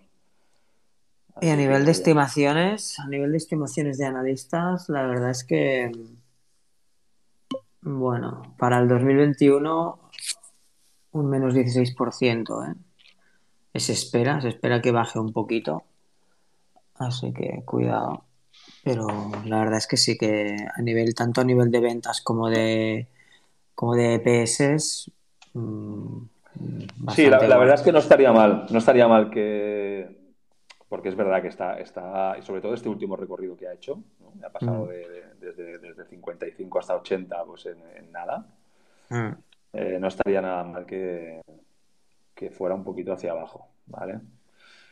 Pero bueno, otra de las que sigo y de las que, dependiendo lo que haga y si tira un poquito para abajo, a ver qué resultados, pues bueno, a tener en cuenta también. Una empresa Sí, muy, sí, sí, sí. muy potente, ¿vale? Y nada, os dejo a vosotros. Venga, ¿qué más? ¿Alguien más que haya estado mirando alguna, que quiera comentar alguna, alguna de las empresas que tenga por ahí en cartera? ¿Alguien que quiera comentar, eh, que quiera comentar algo, que tenga alguna duda? Me podéis pedir para, para charlar los que queráis, ya lo sabéis. Bueno, Si nadie se anima, sigo, ¿eh? mira, yo, yo una que tengo, bueno, que, que incrementa posición el viernes, igual ya habéis hablado de ella porque no he estado estos días por aquí, eh, por aquí, es Facebook, ¿vale? Facebook, eh, yo, es- es- vamos, tiene un tirón ahora mismo hasta 340, bastante majo. Mm, De hecho, está haciendo, está haciendo una, un falling wedge, ¿no? Una cuña bajista muy interesante, ¿no? Y Está, eh, ha testeado la, la ruptura de máximos y Sí. tiene muy buena pinta. Yo el viernes sí- ya voy dentro de hace, de- ya de hace tiempo, desde la base, y he incrementado el viernes porque tiene muy buena pinta. Además, bueno, Sí, bueno, estas esta yo no las comento. Sí, bueno. Yo creo que hay que estar pendiente de, de las fans sí, ahora, yo el otro día estaba discutiendo con, con- estaba discutiendo con un compañero si incrementar o no incrementar y al final incrementé porque sí que tiene pinta de que va a seguir para arriba. Ya, yo Yo creo que están en buen Está punto. Y, y ahora eh, que es una semana clave y, y lo que pasa esta semana yo creo que él nos va a dar muchas pistas de lo que va a pasar en los próximos sí, meses. lo que te iba a comentar, que, que, presenta resultados el miércoles, entonces, bueno, hay que tener un poco. claro, las rupturas de las fans hacia arriba las dejarían sin, las dejarían sin resistencia y, y de empezar a tirar eso, pues ya sabemos el- más o menos el rumbo del mercado cuál es, ¿no? Porque si ya ellas solas por sí mismas ya tienen casi todo el peso, ¿no? Pues Bueno, tiene, tiene, un, tiene un objetivo, lo has dicho, ¿no? Eh, eh, ahora mismo parece ser por esta rotura de rectangular que ha hecho, son, son casi 50, ¿no? O- En los 340 tengo yo el objetivo de esta. Sí, sí, a mí, me, a mí me da algo así también, pues yo creo que el rectángulo que ha hecho es bastante claro, ¿no? Sí, sí, sí. el suelo, ¿no? 340, en 340, cuidadito. O luego, es- Bueno, yo le, yo le he hecho un análisis ahí en semanal y viendo, digamos, el, el marco grande, ¿no? Y, y yo la veo, a, no, a ver, no hoy ni mañana ni el año que viene, pero yo la veo muy arriba. ¿eh? hombre, claro, sí, sí. Muy, yo, muy ejemplo, arriba, ¿eh? yo siempre que te hablo de este tipo de. mm, Yo Muy, siempre te hablo de objetivos, son yo opero en diario. opero- bueno, incluso en menos de diario, en cuatro horas. Y, y yo oh, estoy esperando la- la- la- lo que es el impulso de ahora, la subida de ahora que está haciendo. Que la está haciendo. Si por Elliot ahora mismo va, va a empezar la quinta onda. Claro, es que, es que en semanal, eh, si tiráis eh, el Fibonacci, eh, testeó el 61,8 y, y dijéramos que lo rompió, ¿no? Al romper los máximos históricos, está, estaría dando un objetivo gigantesco, ¿no? Con un segundo impulso. Claro, efectivamente. Sí, sí. Eh, bueno, es que eso- esos pedazos de, de- de- de- de objetivos, bueno, pues es lo que decimos, ¿no? O sea, se, se supone que sí que lo cumplirá, pero al final, hostias, es que estamos hablando de... Estamos hablando de... cada uno de- tiene que tener su llegaría. operativa. Yo mi operativa. Mucho claro, tiempo, mucho tiempo, sí, es, es eso. Yo, yo mira, porque si os fijáis, si veis toda la histórica, perdona, eh, Nacho, que, que- es que además a- a- solo puedo hablar en ciertos momentos, ¿vale? Por eso, Te tira parienta controlado, ¿eh? que- no, te estoy en el peque, estoy en el peque. Que, que sí que mm, tiene una primera consolidación, ¿vale? En el gráfico al principio, de la que saca todo el impulso, ¿no? Luego ya hay otra tenemos otra que, digamos, la caída del COVID forma parte de un, vamos a llamarlo un shakeout, ¿vale? Que para mí todo eso es una consolidación, una estructura gigantesca, mucho más grande que la anterior. O sea que, que probablemente, y ahora se supone que lo que para nosotros es la estructura de la cual ahora hace el Sí. ¿vale, Nacho? Pues para mí, eh, en semanal, eso, esa toda estructura grande ya es un WEC en Sí, sí, sí, mismo, claro, claro. ¿sabes? Sí. Entonces es como Sí, sí, totalmente de acuerdo. sí. lo que estamos hablando. De- Objetivo, dis- disculpar, objetivo disculpar, chicos, una, una cosita. Para los que no entienden de, de Wyckoff y así, eh, ¿podéis explicar un poco a qué os referís cuando habláis del BUEC y todo esto? Vale, no, pues viene a ser el, el, re- el retesteo a los máximos, ¿vale? Se le llama Back to the Creek porque, bueno, el, se le dio una especie de nomenclatura a, la- a los eventos que pasan dentro de las estructuras de acumulación y distribución y a la zona alta, digamos, de lo que es el rango de trading, la parte más alta, que es la que más cuesta romper, hasta que rompe se le llama el creek o el arroyo, ¿no? Y se le hace como el símil del salto al creek, el salto del arroyo, tiene que coger carrerilla, no sé no qué, bueno, así. ¿no? Al- es una, es una historia así, de todas formas tampoco, yo le llamo wake, pero Es el retesteo, la el ruptura. pullback, El el- retesteo, la ruptura. Sí, que no os, no os rayéis porque tampoco, a modo didáctico, está muy bien reconocer los eventos y tal, y, y sobre todo comprobar que se repiten, ¿sabes? Que, que se repiten una y otra vez y que eres capaz de reconocerlo, pues está bien, porque eso te da ventaja en el mercado, ¿vale? Pero que tampoco sea una cosa que, que, de- que la lógica es lo que manda, ¿no? Entonces ha roto máximos y está retesteando perfecto. eh. está retesteando los máximos y, y están acabando de, de coger la, la oferta que hay ahí, comprar todo lo que pueden para irse con todos los El contratos, bueno, con todas las acciones en este caso, para hacer un impulso, ¿vale? Eh, hay manos, digamos, manos grandes, manos que, que almacenan, almacenan, cogen todo lo que pueden y luego tienen un compromiso ya económico que es de llevarse todos esos paquetes de acciones, llevárselo lo más arriba que se lo puedan llevar, ¿vale? Para luego soltarlo. Entonces, esa es la sensación que da por lo que está haciendo, ¿vale? Y, y más o menos quedan confirmadas con estos, con estos eventos que se están viendo, ¿vale? Y eso, eso digamos que es el WEC. Y luego los hay de estructuras mayores y menores. Y hay uno de estructuras muy grandes, si lo miramos en semanal, de estructura muy grande, que, hombre, que da objetivos súper ambiciosos, pero claro, que son para mucho tiempo. En, en- Ya, en todas las estructuras tiene siempre, tiene siempre grados mayores y grados inferiores. Entonces hay que ver qué grado quieres operar. Eso es lo importante. Para no, que- no quedarte en- enredado en correcciones. Yo, por ejemplo, opero siempre grados diarios. Entonces, mi objetivo ahora mismo son los 340. Cuando corrija, pues si vuelvo a dar otra vez estructura y entrada, pues se vuelve a entrar. Ujú. Fíjate, tú, mira. Carlos, tú que ya sabes un poco de, de, de- de lo- de lo de proyección de los impulsos, ¿vale? En, en diario, si proyectas el primer impulso, justamente el- el- eh, la corrección que ha hecho justamente está en el 100%, ¿vale? Ha, ha testeado la ruptura que justamente... teste- Pero el primer, im- el primer impulso, ¿desde dónde lo haces? desde el 9 8 de marzo, ¿vale? En diario. 8 de marzo del, del 20 o del... Mira, si quieres, te, sí, mira, te, te lo puedo poner si quieres en, en el. Te lo pongo en el Desde Twitter. mini- mínimos de marzo, mínimos de marzo hasta máximos Mm. Bueno, hasta los, hasta los previos máximos que son 300. Hola. Vale. A ver, Car- Carlos, aquí lo tienes. Sí, hola.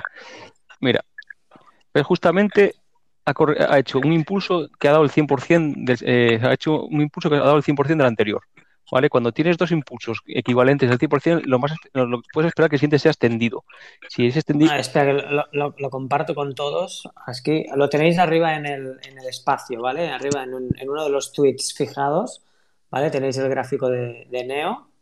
Vale, venga, a ver. Entonces, si tú justamente, eh, si tienes dos impulsos que son proporcionales en un 100%, el tercer impulso es de esperar que sea extendido. Es decir, extendido sería un 127, se te va a los 342. Si tú proyectas el objetivo por el rango, por el rango que hay aquí de acumulación desde agosto hasta marzo, te da exactamente el mismo objetivo. ¿Vale? Para que veas un poco cómo al final todos los caminos llevan a Roma. Si es que al final esto no es, es- el chartismo tiene 50 caminos y todos llevan al mismo sitio, ¿sabes? Si quieres puedes poner ahí el, el hilo mío donde, donde lo estuvimos comentando el otro día, que también estaba Javier del Valle, si quieres, para que ve- lo veáis en, en grande, ¿vale? Carlos. A ver, pero tengo que buscarlo ahora mismo. Vale, yo Etiquétame en el lo- hilo, etiquétame en el hilo y entonces lo puedo poner Venga. fácil. eso hago, eso hago. Vale. Ok. Vale, vale. Muy bien, muy interesante. Em, ¿qué más tenemos por aquí? ¿Qué podemos comentar hoy? De hecho, me dijo Tono, Bitcoin. me dijo Tono que se iba a conectar para, para hablar de algunas empresas, pero no lo veo conectado, ¿eh? Ok, le echaremos la bronca. Te ha hecho la cobra, Eh, te ha hecho la cobra. Me ha hecho la cobra, no es el único. ¿Eh? No es el único. No, no, y no hablo de, no hablo de nadie, no hablo de nadie. no. Porque quería ver el baloncesto, pero me va a Ya estás, Carlos, ¿eh? Ahí estamos, perfecto.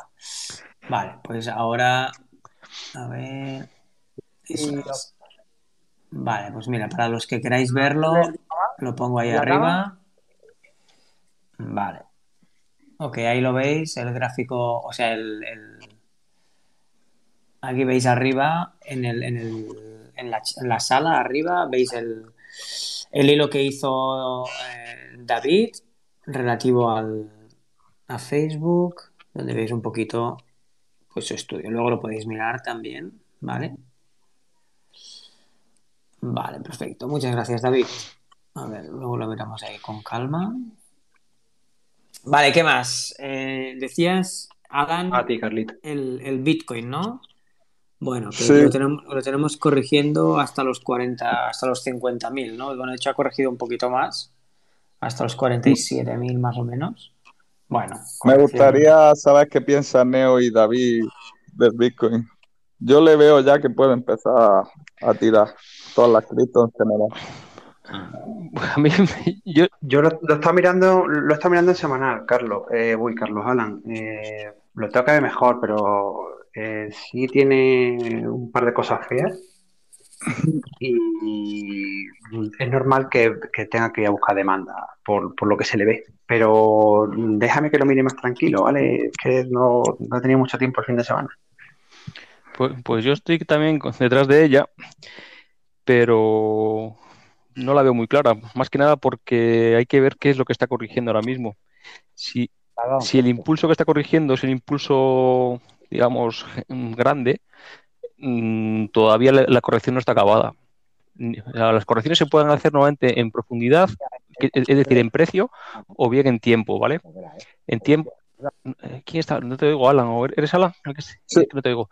Las correcciones. No, no, no, perdona, perdona. Era, era, ya, lo he silenciado, no pasa nada. Las correcciones, o sea, un- cuando tienes un impulso muy largo, las correcciones luego se pueden hacer en precio, que es en profundidad, que es cuando te mete el- la caída gorda, y luego zigzaguea un poco, o, o hacértelo en tiempo, que es cuando se monta un lateral, ¿vale? Entonces hay que ver cómo va a corregir. Desde luego, la corrección de ahora mismo no ha corregido nada. Esta corrección no es nada. Entonces hay que ver qué es lo que está corrigiendo. Mientras respete, ah, yo estoy con el Bitcoin euro, no tengo el Bitcoin, porque es el que estoy siguiendo, el Bitcoin euro. Espérate que te pongo el, el USD. Mientras te respete los 45.000, pues bien. En el momento que rompas 45.000, pues hay que ver. Pero yo, yo todavía no creo que esté la corrección acabada, ¿eh? Yo creo que todavía le queda un poco de meneo, ¿eh? Ya te digo que igual no lo hace en profundidad, igual lo hace eh, un lateral a- acumulando. O sea, es que tienen que acumular antes de seguir el movimiento. No han acumulado nada ahora mismo. La cosa, el dato que, que me llama mucho la atención es que aproxima, o sea, el otro día vi una gráfica donde solo quedan apenas 2 millones de Bitcoin en los exchanges. Y por día estoy viendo tweets y todo eso de alertas ballenas y todo eso, y se están sacando cantidades importantes, en plan 2.000 Bitcoin a tal cartera, mil y pico Bitcoin a tal cartera. Y dada la escasez, ya, ya digo, so- solo hay 2 millones, ya lo que Mm. quieran hacer o no es una cosa, pero lo que me, me preocupa es la escasez que hay ahora mismo en, en los, en los exchanges. Mm. Y otro dato rápido fue que el Bitcoin, al superar los 63 mil dólares, creo que ya mm, tenía más valor que la libra esterlina. Yo también te digo que las criptos para mí son un poco nuevas, ¿vale? Pues yo soy bastante novato con las criptos, entonces el análisis técnico de criptos estoy un poco en prueba, ¿vale? Yo lo, analizo como si fuera una acción, entonces, bueno, pues de momento para mí, si fuera una acción, la corrección no está acabada. Sí que es cierto que en la caída le ha entrado mucho volumen, pero ese volumen te lo puede volver a llevar otra vez a, a los, joder, a los, espérate que otra vez me he ido al euro. Yo sí es verdad que le veo patrones muy claros, pero hay muchas veces mm, respuestas que se dan en base a, a la relación el- del precio y el volumen que a mí me acaban descuadrando y me puedo imaginar que puede ser porque no vemos sol- solo vemos de, de cada exchange, que no Eso, vemos el eso, eso es lo que te iba a decir, que es que eh, por- esto es como el Entonces- Forex. En el Forex tú, por ejemplo, ves al final el, el- ves el volumen del, del broker en el que estés operando. Entonces, a veces el- los volúmenes engañan. Y aquí creo que pasa lo mismo, ¿no? Yo, por ejemplo, eh, utilizo Binance y, Sí, y en. Binance, pues yo estoy viendo el volumen del Binance. De Binance. Entonces, eh, Efectivamente.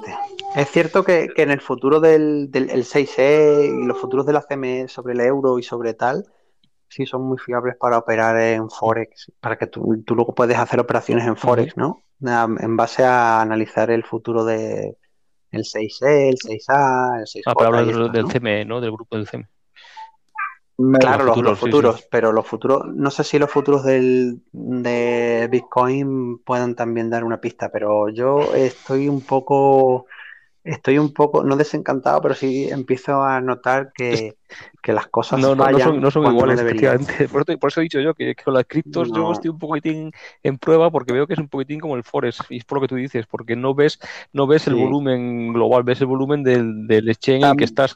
me, gu- me gustaría añadir que es que eh, en el, fa- en el, en la cripto se, falsifica mucho volumen. Hay una cosa que no puedo dar muchos datos ahora, pero si queréis otro programa me lo preparo un poco más, pero se llama wash trading. Y se ve que contratan a exchanges raros para que falsifiquen el volumen. Entonces, muchas m- meme coin y cosas así falsifican mucho volumen. O sea, no, no solo las meme coin, ¿eh? sino principales en plan Tron y cosas así. Pues nada, pillarte del proyecto, eh, gestión monetaria y, y meter y cerrar los ojos. Otra cosa no, por mi parte, vamos. Si otro tiene algún sistema que le permita, le dé ventaja, pero yo si, si con el volumen no me puedo fiar, casi que, que tengo el 50% Sí, menos te, de... te puedes fiar, por ejemplo, del volumen que haya quizá en Bitcoin, del volumen que haya en Ethereum, en las grandes, pero ya te digo, dentro de las grandes, todas hacen un poco Vale, de, vale. de Vale, hacen eso, ¿eh? O sea, A, mí por estructuras la que más, la que más me gusta ahora mismo es Cardano, de, de las gro- de las gordas, ¿eh? De las, así, de las, digamos, Cardano ahora mismo, Más conocidas. sí, Cardano ahora mismo por estructura eh, sí que podría tener una, una- una corrección completa, ¿vale? Es- Desde, desde mi experiencia en las cripto, si, si tú entras en una moneda con una capitalización de un billón, dos, tres billones, con, con un patrón chartista, el más simple, el más tonto, y, y te explota, tienes mucho más recorrido que el que puedas tener con Cardano. Cardano es, eh, no es que sea la mejor moneda, digamos. No quiero decir nada en yo contra no Vale, de entiendo, no ninguna entiendo nada de criptos, entonces ah, Ni yo de idea, ni criptos idea. para mí O como, sea, se Puede ser. especula, de criptos se para mí como si fueran que chapas de es cerveza, no tengo ni puta idea de lo que, de lo que hay detrás. Igual, igual, Neo, igual. Oye, Neo, ¿no puede ser por la falta de, de participantes grandes y que realmente nosotros cuando analizamos el volumen lo hacemos en base a, a los grandes participantes, ¿no? Que es de donde nosotros No, sacamos realmente la ventaja, pero- de la mani- de la manipulación que se hace del mercado. Nosotros no, no- la ventaja no la Sí sacamos manos de, grandes, hombre. de la gente No, pero, pequeña, no, pero lo hacemos de los en grandes. Bitcoin, en, en Bitcoin hay- Cardano sí que hay ¿tú gente crees? grande, hombre. Sí, sí, sí. Sí, yo sé. En, las pequeñitas no, en las pequeñitas ahí sí que te- se tiran un pedo y te lo mueven, ¿sabes? Porque no hay, no hay volumen, pero en Bitcoin Cardano y estas sí que hay mucho volumen. Pues fijaros la idea que tengo yo entonces, para que veáis más o menos. Pero yo creo que es por lo que ibas tú, que lo has dicho antes, ¿eh? Porque los estás viendo el volumen del exchange, entonces no ves la, la oferta global, no ves la, la- el- no ves la oferta global, entonces luego el movimiento pues viene por la oferta global, no por la oferta nada más de tu exchange. el otro día eh, comentaban que era la primera vez en la historia que el pequeño podía entrar a algo antes que el grande. Y es que es demasiado pequeño para que los grandes se metan todavía. ¿Qué cosa es demasiado pequeño? Las cripto, una capitalización de 2-3 billones para un fondo de trillones que, que, que, o sea, Claro, sí, sí. Sí, lo mismo que las, que las, eh, que las empresas de pequeña capitalización, ¿no? exacto. Sí. Lo que está claro es que al final todo tiene que corregir. Entonces, pues ahora mismo tenemos que ver qué es lo que está corrigiendo, qué tramos, qué impulso está corrigiendo. De momento ha deshecho el primer, im- el primer, bueno, el último impulso alcista lo ha deshecho, con lo cual eso está acabado. Y el siguiente impulso alcista lo corrige en. Espera un momentito. En 45.000, ¿vale? Ya si, si es, si ahí corrige, si ahí llega, ya, ya debería aguantar ahí en los 45.000. Ya en los 45.000, que perdiera los 45.000 ya sería feo. Pero vamos. Hombre, en, en esta corrección que ha habido, si miras en el gráfico de cuatro horas, de cuatro horas, Mm. ha entrado muchísimo volumen aquí en esta corrección en los 47.000, ¿eh? Sí, sí, sí. Y sí. este, vol- este volumen que ha entrado es lo que está haciendo que ahora mismo Pero eso, eh, pero eso, vaya un poquito lateralizando. eso es volumen de parada. Eso es volumen de parada. En las caídas, el profesional va comprando en, en pequeños, va, va, digamos, haciendo la martingala, que se llama, ¿no? Según va cayendo, va, va acumulando, ¿sabes? Porque él no acumula de, en un solo punto, va comprando en pequeños puntos y es lo que se hace mm, a lo que se llama el volumen de parada. Entonces, te para un momento, testea arriba si queda demanda flotante para absorberla, vuelve a caer, vuelve a testear si queda demanda ofer- eh, y, y va parando así. Entonces, va, va promediando la, la compra. Entonces, Ujú. se va viendo, eso- eso- de esos son los zigzags, los zigzags que se ven en las caídas, ¿no?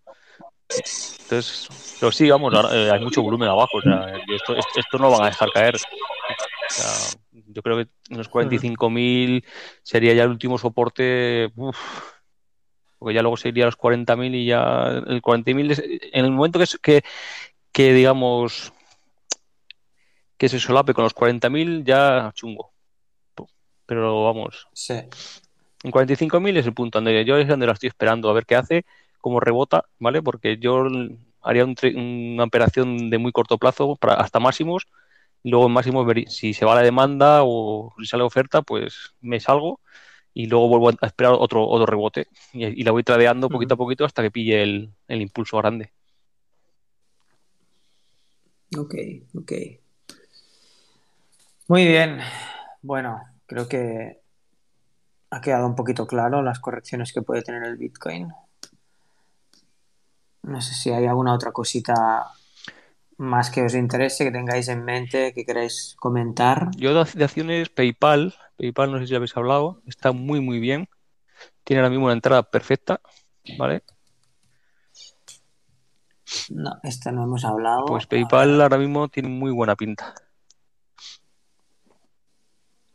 Mm, Se está corrigiendo bien, casi casi apoyando la media de 50. Ha hecho un primer, un primer en, en grado menor ha hecho un primer impulso, corrigió, vol- ha hecho ahora lo que sería tercer impulso y, y el siguiente impulso ya, ya nos llevaría a máximos, ¿vale? Y luego en máximos pues viene una corrección un poco más grande. Pero bueno, pues de, más, de aquí a máximos tenemos un buen trecho.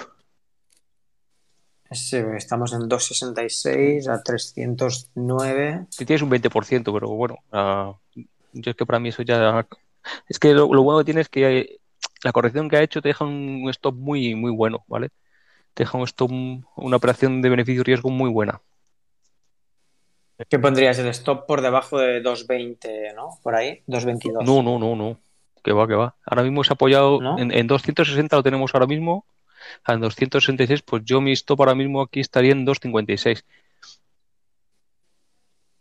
Bueno, sí que Tan arriba. sí, sí, sí. Para mí ahora mismo, bueno, si quieres ser un poco más conservador, en 251. O sea, más abajo de los dos, eso no debería romperlo nunca. Si no, si no eso ya no está. o sea, yo- al final lo que te digo, tienes que operar el grado que estás viendo. Yo el mismo grado que aquí estoy viendo son estos dos impulsitos pequeñitos que ves, ¿no? En diario. Sí, Esa, sí. esa es, esa es mi operativa, ¿vale? O sea, yo ahí tiraría una línea de tendencia por el por el 25 de marzo, ahí tiro una línea de tendencia, esa, esa es mi opera- esa es mi operación. Y mientras esa línea de tendencia siga vigente, esa es mi operativa. Hasta máximos. ¿Vale? Vale.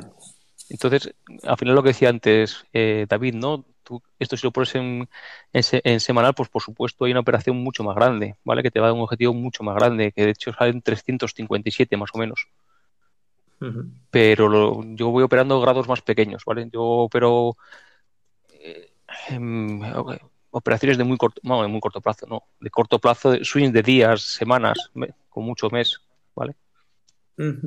Al final lo que, hago, lo que siempre hago es que el beneficio riesgo me salga a cuenta e ir, a- ir, ir componiendo. Muy bien. Sí, sí, la verdad es que, bueno, PayPal también es una, una acción para tener, para tener incluso a largo plazo. ¿eh? Es importante, por ejemplo, este tipo de operativa te estoy comentando ahora mismo, es importante saber dónde- cuándo tienes que hacerla. Ahora mismo el mercado está que se te puede girar, ¿no? Entonces, ahora mismo meterte en una operación que te pueda llevar meses, ¿te merece la pena? Es que te puede, te puedes quedar eh, con todo en la mesa. ¿sabes? Entonces, yo lo que voy haciendo es operaciones cortas y, y fijando beneficio. Tío, es que no, no tenía, no tenía palabras. Tío, vas a traer, me has quitado todo lo que iba a decir. PayPal, Oye, pero PayPal ya, hemos- de PayPal ya hemos estado hablando tú y yo de ella, tío. Sí, bueno, ahora es que llevamos, si- llevamos siguiéndola, la hemos tradeado desde, desde octubre, ¿no? Entonces, pues normal que más o menos traigamos lo mismo. Sí, sí. PayPal, eh, PayPal está muy bien. O sea, más. Bueno, pues. Bueno, a ver. A ver si el mercado nos deja mí- seguir. Sí. Me gustaría añadir una cosa buenísima para PayPal y es que se está abriendo a un nuevo y gran mercado que es el de la cripto. Sí, Y Ya hace tiempo, nosotros, el primer impulso este que, del que hablamos, que lo cogimos hasta 300, en Chile, además lo comentamos mucho, fue, fue por eso sí, también. fue justo ¿no? cuando anunciaron que aceptaban Bitcoin. Y entonces ya la repera de todo es que mm, IOTA se asoció con Curve, ¿vale? Y una semana después, Curve es algo como de custodia de criptomonedas. Y una semana después, PayPal compró a Curve o algo de eso. Si no la comprado, estaban a punto o yo qué sé. Entonces, también os digo que IOTA y PayPal son primos. Sí, Pay- PayPal, desde luego, vamos, tiene unos volúmenes muy buenos, una estructura muy buena. Y bueno, pues. Pues eso. Un, primer objetivo máximos y ya si el que quiera seguir en largos, pues los 357, más o menos salía. El objetivo de grado mayor. Pero ese ya es, ese ya es complicado, ¿eh? Ahí ya te puedes comer alguna corrección por medio. Sí, claro, pero hay gente que aquí por su operativa tampoco le importa. Claro, Yo, yo luego, bueno, luego yo, yo comentaros un poco, eh, yo sigo con las mineras, ¿eh? y sé que llevo desde que empezó lo de los espacios de Carlos con las mineras y no han dado gran recorrido porque les ha tocado consolidar, pero, pero de verdad, miraros, miraros las de acero, las de aluminio, miraros cobre, que, que creo que merece la pena, ¿vale? Ya, ya arrancarán, son de alta volatilidad, hay que saber dónde se opera, pero mm, creo muy probable que... Y yo, yo por mi parte me callo, que hay muchísima gente aquí que, que siempre dice cosas muy interesantes y, y para que no se alargue mucho, pues que puedan hablar. recu- Yo ya me callo. Recuérdanos, antes de callarte, David, recuérdanos eh, un par o tres de, de tickers de tickers de las eh, de las mineras que hablabas, va. Tú, Venga, apunta. tú tenías Kaiser, ¿no? X, X, Calu, Sí, Calu, ¿Vale? Calu, sí, sí. AA, Alcoa, Calu, AA, sí. Alcoa, FCX, Freeport McMoran, Sí, eh, hemos dicho CLF ya también, ¿verdad? no, Pues CLF CLF. y Vale, Vale no es minera en sí, pero... pero... Vale, es de cobre, ¿no? Sí, bueno, es que lleva de todo, ¿eh? lleva muchas cosas. Lleva muchas cosas y, y comercializan el pellet de, el pellet de, de acero, de algunas historias más, incluso de platino, creo que he leído algo, ¿eh? También, ¿eh? Y, y tiene un patrón súper bonito, ¿eh? Y nada, le falta romper, le falta romper ahí. No, no quiso entrar el viernes el volumen suficiente y no rompió, pero si rompe yo creo que ya se, ya se va. Sí, sí. Y, y seguramente se puedan mirar, buscar más cosas ¿eh? de, de mineras, pero es que es- por no, por no llenar la watchlist no tengo más. Southern Cooper, que ahora no tengo el ahora no tengo el ticket, la tenéis ahí también y también es, es buena, creo. ¿eh? Yo creo que que allí eh, Vale es una de las grandes mineras a nivel mundial. Quizá también te interese, no sé si has oído hablar de Glencore o eh, MC No- Norilsk Nickel, que es rusa, que es una de las top eh, a nivel mundial.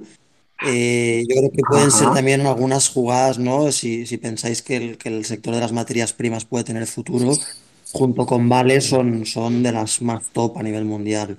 Eh, no, Norilsk Nickel es rusa, eh, pero bueno, mina níquel, paladio, platino eh, y demás, eh, o sea, al final les cubre una, una- una gran variedad de materiales y Glencore también. Eh, Glencore es entonces yo creo preciosa. que Glencore, Ah, pues, pues que, ¿por qué la- las apuntas, Carlos, porfa? Sí, Y- sí, sí. y- Glencore, Glencore muy ok, bonita. ok.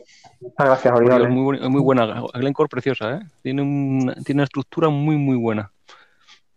¿Cotizan en NICE todas o en aquí, en- bueno, aquí, en, en USA o...? Yo Glencore la estoy viendo en, en la bolsa de Londres.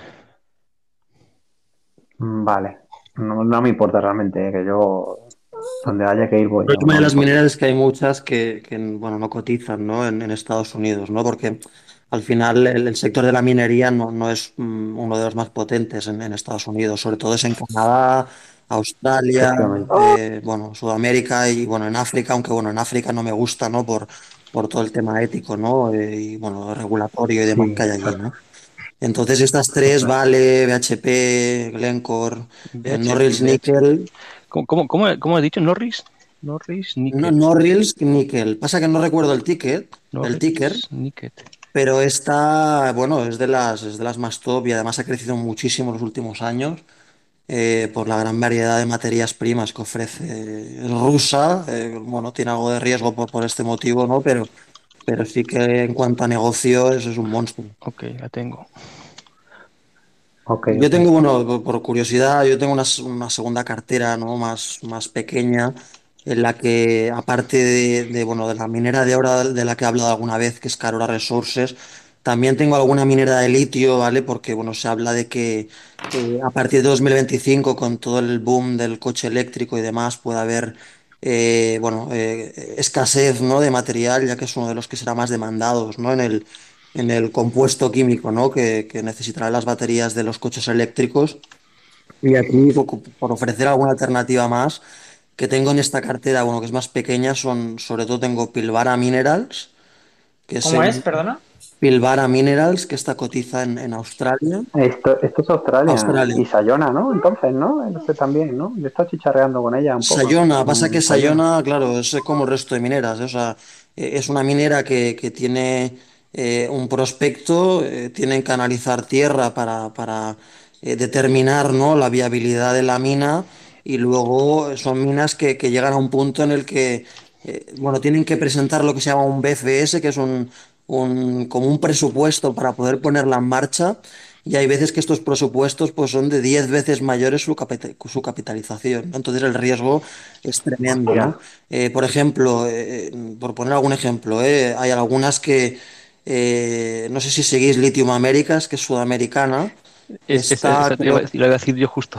sí, sí, sí. pues esta justamente tiene, eh, bueno, capitaliza creo 2 billones Mm. y, y esta, el CAPEX para poner en marcha eh, una de sus minas era de 500 millones, ¿no? Entonces aquí, eh, bueno, tuvieron la suerte, ¿no? De que el precio, la cotización les, les, les ha permitido hacer una ampliación de capital.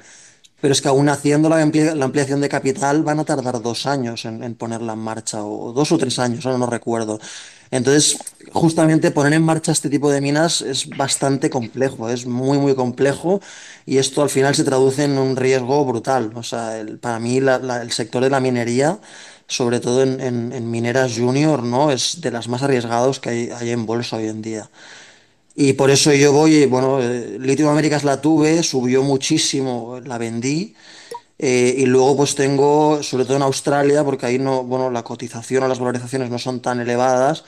Tengo Pilbara Minerals y luego otra que es, que es Galaxy Resources, eh,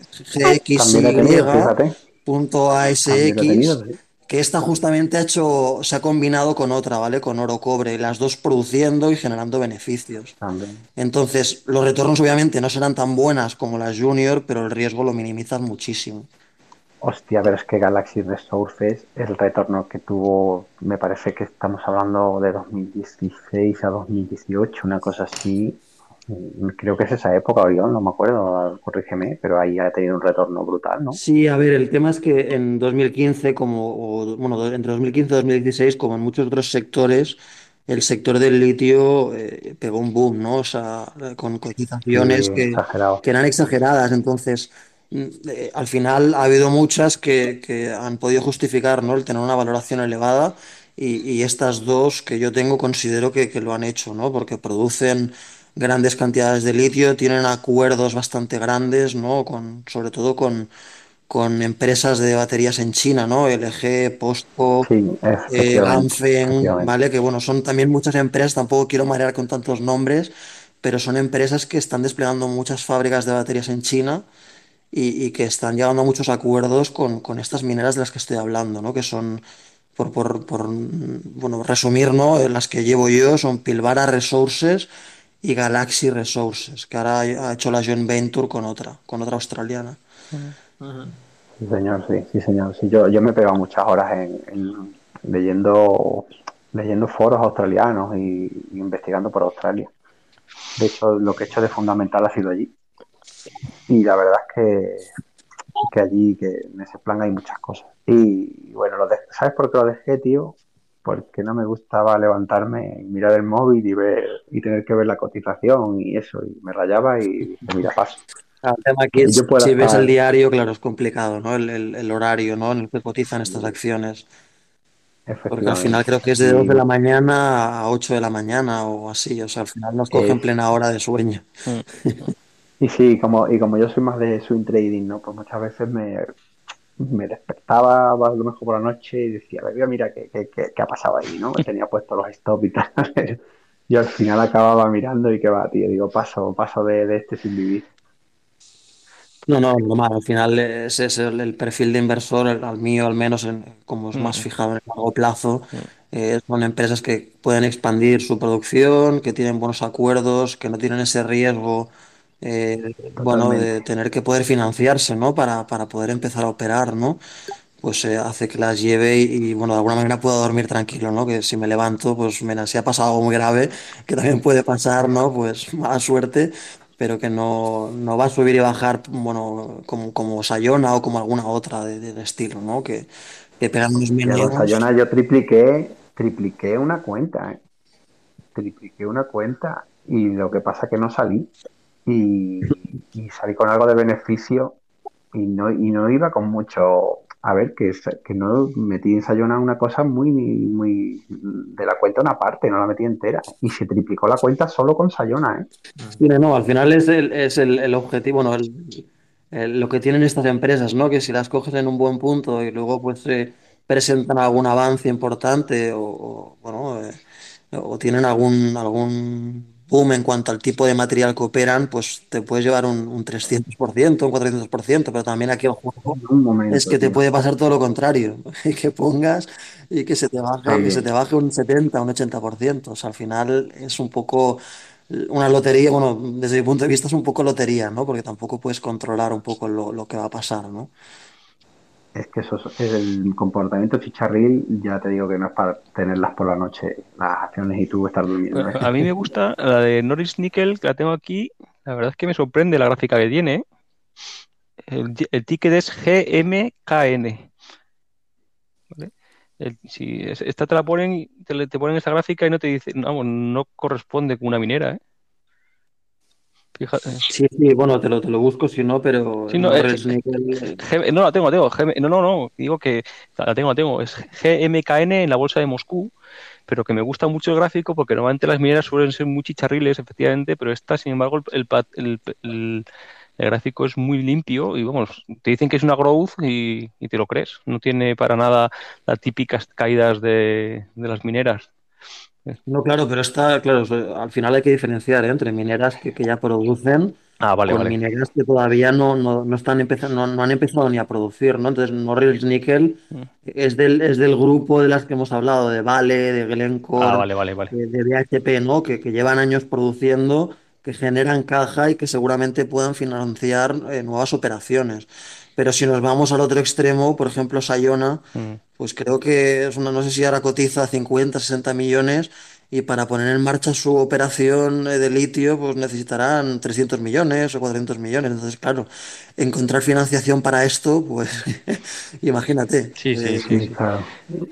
Ya hicieron, ya ampliaron capital un par de veces también, estando yo ahí operando la isla. Claro, el problema es que incluso necesitan ampliar capital para poder ampliar el- el- el- la mina, eh, ver qué grados van a operar, la cantidad de material. eh, al final es que necesitan financiarse incluso para ver qué tienen ahí debajo de la tierra, ¿no? Entonces eh, es, es complejo, es complejo. Y yo el, Sí. mundo del litio, mineras, eh, sin producir, sin generar beneficios, eh, o eres un experto o es mejor evitarlo, La, la- para mí, ¿eh? la- la de Litio de América fue gracioso porque tuvieron un, rally muy grande y justamente el día que fue el 19 de enero, que les dieron la concesión para explotar mina- las minas de, de litio en, no sé si Estados Unidos o donde era, justamente ese día que, le dieron- que les dio la concesión, el, que fue Trump, ese día fue el día que se desplomó. Fue curioso. Fue- fue- yo la estaba tradeando y, y estaban, ven a decir que iban a, era un, fue un viernes, iban, ven a decir que iban a dar la, la licencia de concesión y le empezó a salir volumen, yo me salí y justamente se desplomó, se desplomó, macho. Fue una cosa más rara que la hostia.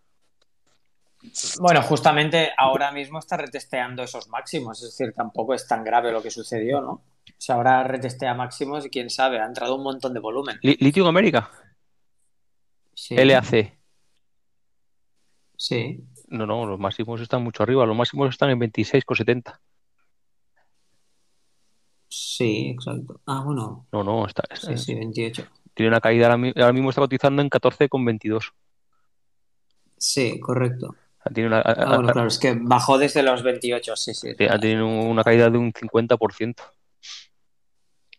Sí, sí, sí. Pero justamente el día que le dieron la licencia de explotación, el Trump, en, que, que, que, claro, en Estados Unidos, ese día la dejaron caer. O sea, la fueron, la fueron levantando, la fueron levantando y la dejaron caer justamente ese día. Empapelada, que se dice. Pero vamos, esta- Lithium, América a mí me gusta mucho, ¿eh? O sea, el patrón que está haciendo y, y el volumen que está, como está secando, si tira para arriba, tienen una buena tirada. Yo tengo una pregunta y es, hace tiempo estuve mirando mineras, pero de grafeno, pero vi, al final no me metí mucho en el tema, pero vi que se puede sacar de forma sintética y natural, y no sé si tenéis alguna información o algo sobre el tema. Ni idea. No, yo, yo la verdad es que tampoco, ¿eh? Yo eh, en, en mi estrategia de inversión en mineras intento fijarme en, a- en aquellas que, que se- en las, que- bueno, en, ma- en aquellas que operen algún material, ¿no? Que se espere a futuro que sea muy necesario, ¿no? Como el litio, el níquel, sobre todo, ¿no? Para baterías. Eh, y intento, bueno, intento aprender algo sobre ellas, pero ya te digo, llegar al, al detalle de cómo es es el proceso de extracción es algo bastante complejo, ¿eh? O sea, no, no es algo que podamos, creo yo, explicar en, en una charla eh, sin ser expertos sobre el tema. No, pero el grafeno también es un material interesante, yo creo, y que va a jugar un gran rol en el futuro. ¿Para qué se utiliza el grafeno ahora mismo? Por ejemplo, para las pantallas estas que se doblan y cosas así, de los móviles, los Samsung y todo eso, pero que tienen millones de usos. O sea, no, no lo puedo decir ahora porque lo estuve mirando hace tiempo, pero es un material que de verdad debe- debéis de echarle un vistazo. De hecho, ya te pasaré alguna fotillo de, de los usos que hay. Sí, de hecho, ahora que lo has dicho, me suena mucho lo del grafeno y he leído algo al respecto, pero no es que no recuerdo absolutamente nada. Es algo que, es, más, creo que a las baterías de litio Puede se les sí. mete grafeno también. O sea, para que tú veas hasta dónde está el asunto. No lo sé 100% seguro, ¿eh? Pero creo que sí. Se utiliza, se Es que es utiliza- eh, complejo, ¿eh? Porque hay muchos tipos de batería, o sea, hay, hay muchas tecnologías, eh, muchas variantes químicas, ¿no? Que, que puedas eh, generar para, para, eh, para una batería, ¿no? Entonces es posible que en alguna de ellas se utilice, de hecho me suena que sí, pero por eso digo, eh, eh, la mayoría de baterías lo que se utiliza es níquel, litio, eh, también cobalto, y yo por eso me he centrado en esas dos. Eh, eso no quita que, que otros materiales como el grafeno, eh, paladio, platino y demás, pues sean necesarios también para, para otro tipo de baterías más concretas o para cualquier otro uso. Eso Ujú. habría que verlo, no, no- no, yo no te sé responder a esto. pues mira, ti- eh, Un día podríamos, un día podríamos hacer una charla solo de, de mineras y, y minerales y, y- y este tipo de materias primas, ¿no? Podría ser interesante hablar, dedicar una sesión solamente a, a este tipo de, de, bueno, de- Sí. de, mine- de minerales y de empresas que, que se dedican a extracción de estos tipos de, de minerales, ¿no? Yo creo que eso podría ser interesante, desde luego. O sea, que si, Mm. si lo veis buena idea. Yo sé- Yo sé de alguien, sé de alguien que podría aportar bastante. Uriol, lo digo por ti, ¿eh? No, no, bueno, no, no. Yo, yo, a ver, yo intento, intento aprender, pero me queda muchísimo, ¿eh? O sea, Por eso, por eso. Pero como, pero como eres el alumno avanzado, Joder. te dejamos que estudies, que estudies más y luego nos ilustras. perfecto, pues yo encantado de intentar ayudar en, en lo, en lo que sé, que tampoco es mucho. y Yo, será un placer para mí, Carlos, como siempre. Pues venga, va, lo haremos así. Ok, chicos, eh, llevamos dos horas de charla. eh, muy interesante todo lo que estamos hablando, tanto de todas las empresas que están saliendo como ahora de todo el tema este de mineras que estamos hablando y así. Eh, me gustaría ir cerrando, ¿vale? Porque, bueno, pienso que tenemos que intentar eh, evitar que se extiendan mucho las reuniones, porque si no, al final todos vamos un poco, todos vamos un poco justos de tiempo. Entonces, si hay alguien que quiere comentar alguna cosita o que quiere hacer algún comentario, alguna preguntita y así, eh, es el momento. Y si no, pues creo que... Dime, dime. Hmm. Creo que tú sabes quién es porque también está en el, en el Telegram este, el Bolsa Chat, este que es de Sí, Steven. Steven. Eh, sí, ¿sabes quién es eh, señor Canario? Porque he visto que él Ah, habla allí No, no, no sé, no sé quién es. Pues en ese chat también habla, pues a este, tiene, tiene Twitter, a este es al que nos teníamos que traer a la charla a que, a que nos contara, ¿De, de qué? ¿De mineras te refieres? Sí, sí, totalmente. Además tiene en Foro Coches el único, yo creo que el único hilo, que luego lo enlazo, que creo que merece la pena sobre el tema, se llama ¿Se puede vivir de la mina o algo de eso? Lo él y él además eh, explica cómo por fundamentales, cómo por el drill, cómo por todo esto eh, hay que tener en cuenta la- lo que hace cada minera y aparte también, bueno, él usa mi sistema de, de análisis técnico, el VSA, un profile y algunas cosillas más, pero, pero usa esto y, y creo que es de las personas más adecuadas. No sé si él se prestaría a venir aquí, Pues pero él, yo creo que sí, conjunto con Enrique Jaime. Lo que pasa que Enrique Jaime tampoco estoy convencido de que quisiera venir. Eh, creo que serían personas que nos podrían. Hombre, pues que sería, sería interesante, ¿no? Escucharlo. Para mí sería. Pues mira, me los apunto aquí a los dos y, y el día que el día que decidamos hacer una sesión solamente de, de esta temática, pues intentaré hablar con ellos a ver si se quieren animar y, y nos charlan un poco Fenomenal, de ellos. Fenomenal. Ojalá, A ver, a ver ojalá, si lo podemos organizar. Ok, em, pues creo que chicos lo vamos a dejar aquí y así aprovechamos y cenamos un poquito antes. eh, bueno, igual alguno está ya cenando, pero y vamos a dormir prontito, que mañana la semana empieza dura. Así que nada, de nuevo, como siempre, agradecer a todos los que participáis tanto en, tanto aportando vuestra, vuestra opinión, vuestros conocimientos, vuestras empresas, vuestra investigación.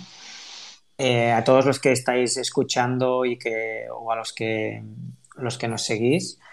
Y, y bueno, espero que ya que esta última semana fue un poquito más, eh, más alentadora, ¿no? un poquito más positiva para la mayoría de nosotros, esperemos que, que haya continuación en esta nueva semana. ¿no? Así que nada, que terminéis de pasar un feliz domingo. Eh, lo he dicho, agradeceros a todos. Eh, nos vamos hablando durante la semana y si no hablamos, pues nos vemos el, el viernes que viene en la sala de, de, um, de repaso de la semana. ¿Ok? Ok, perfecto. Perfecto. Pues, Buenas noches a todos. muchas gracias, Carlos. Muchas gracias a todos. Gracias, Carlos. Buenas noches, un saludo. Buenas noches, chao. Chao, gracias. Gracias.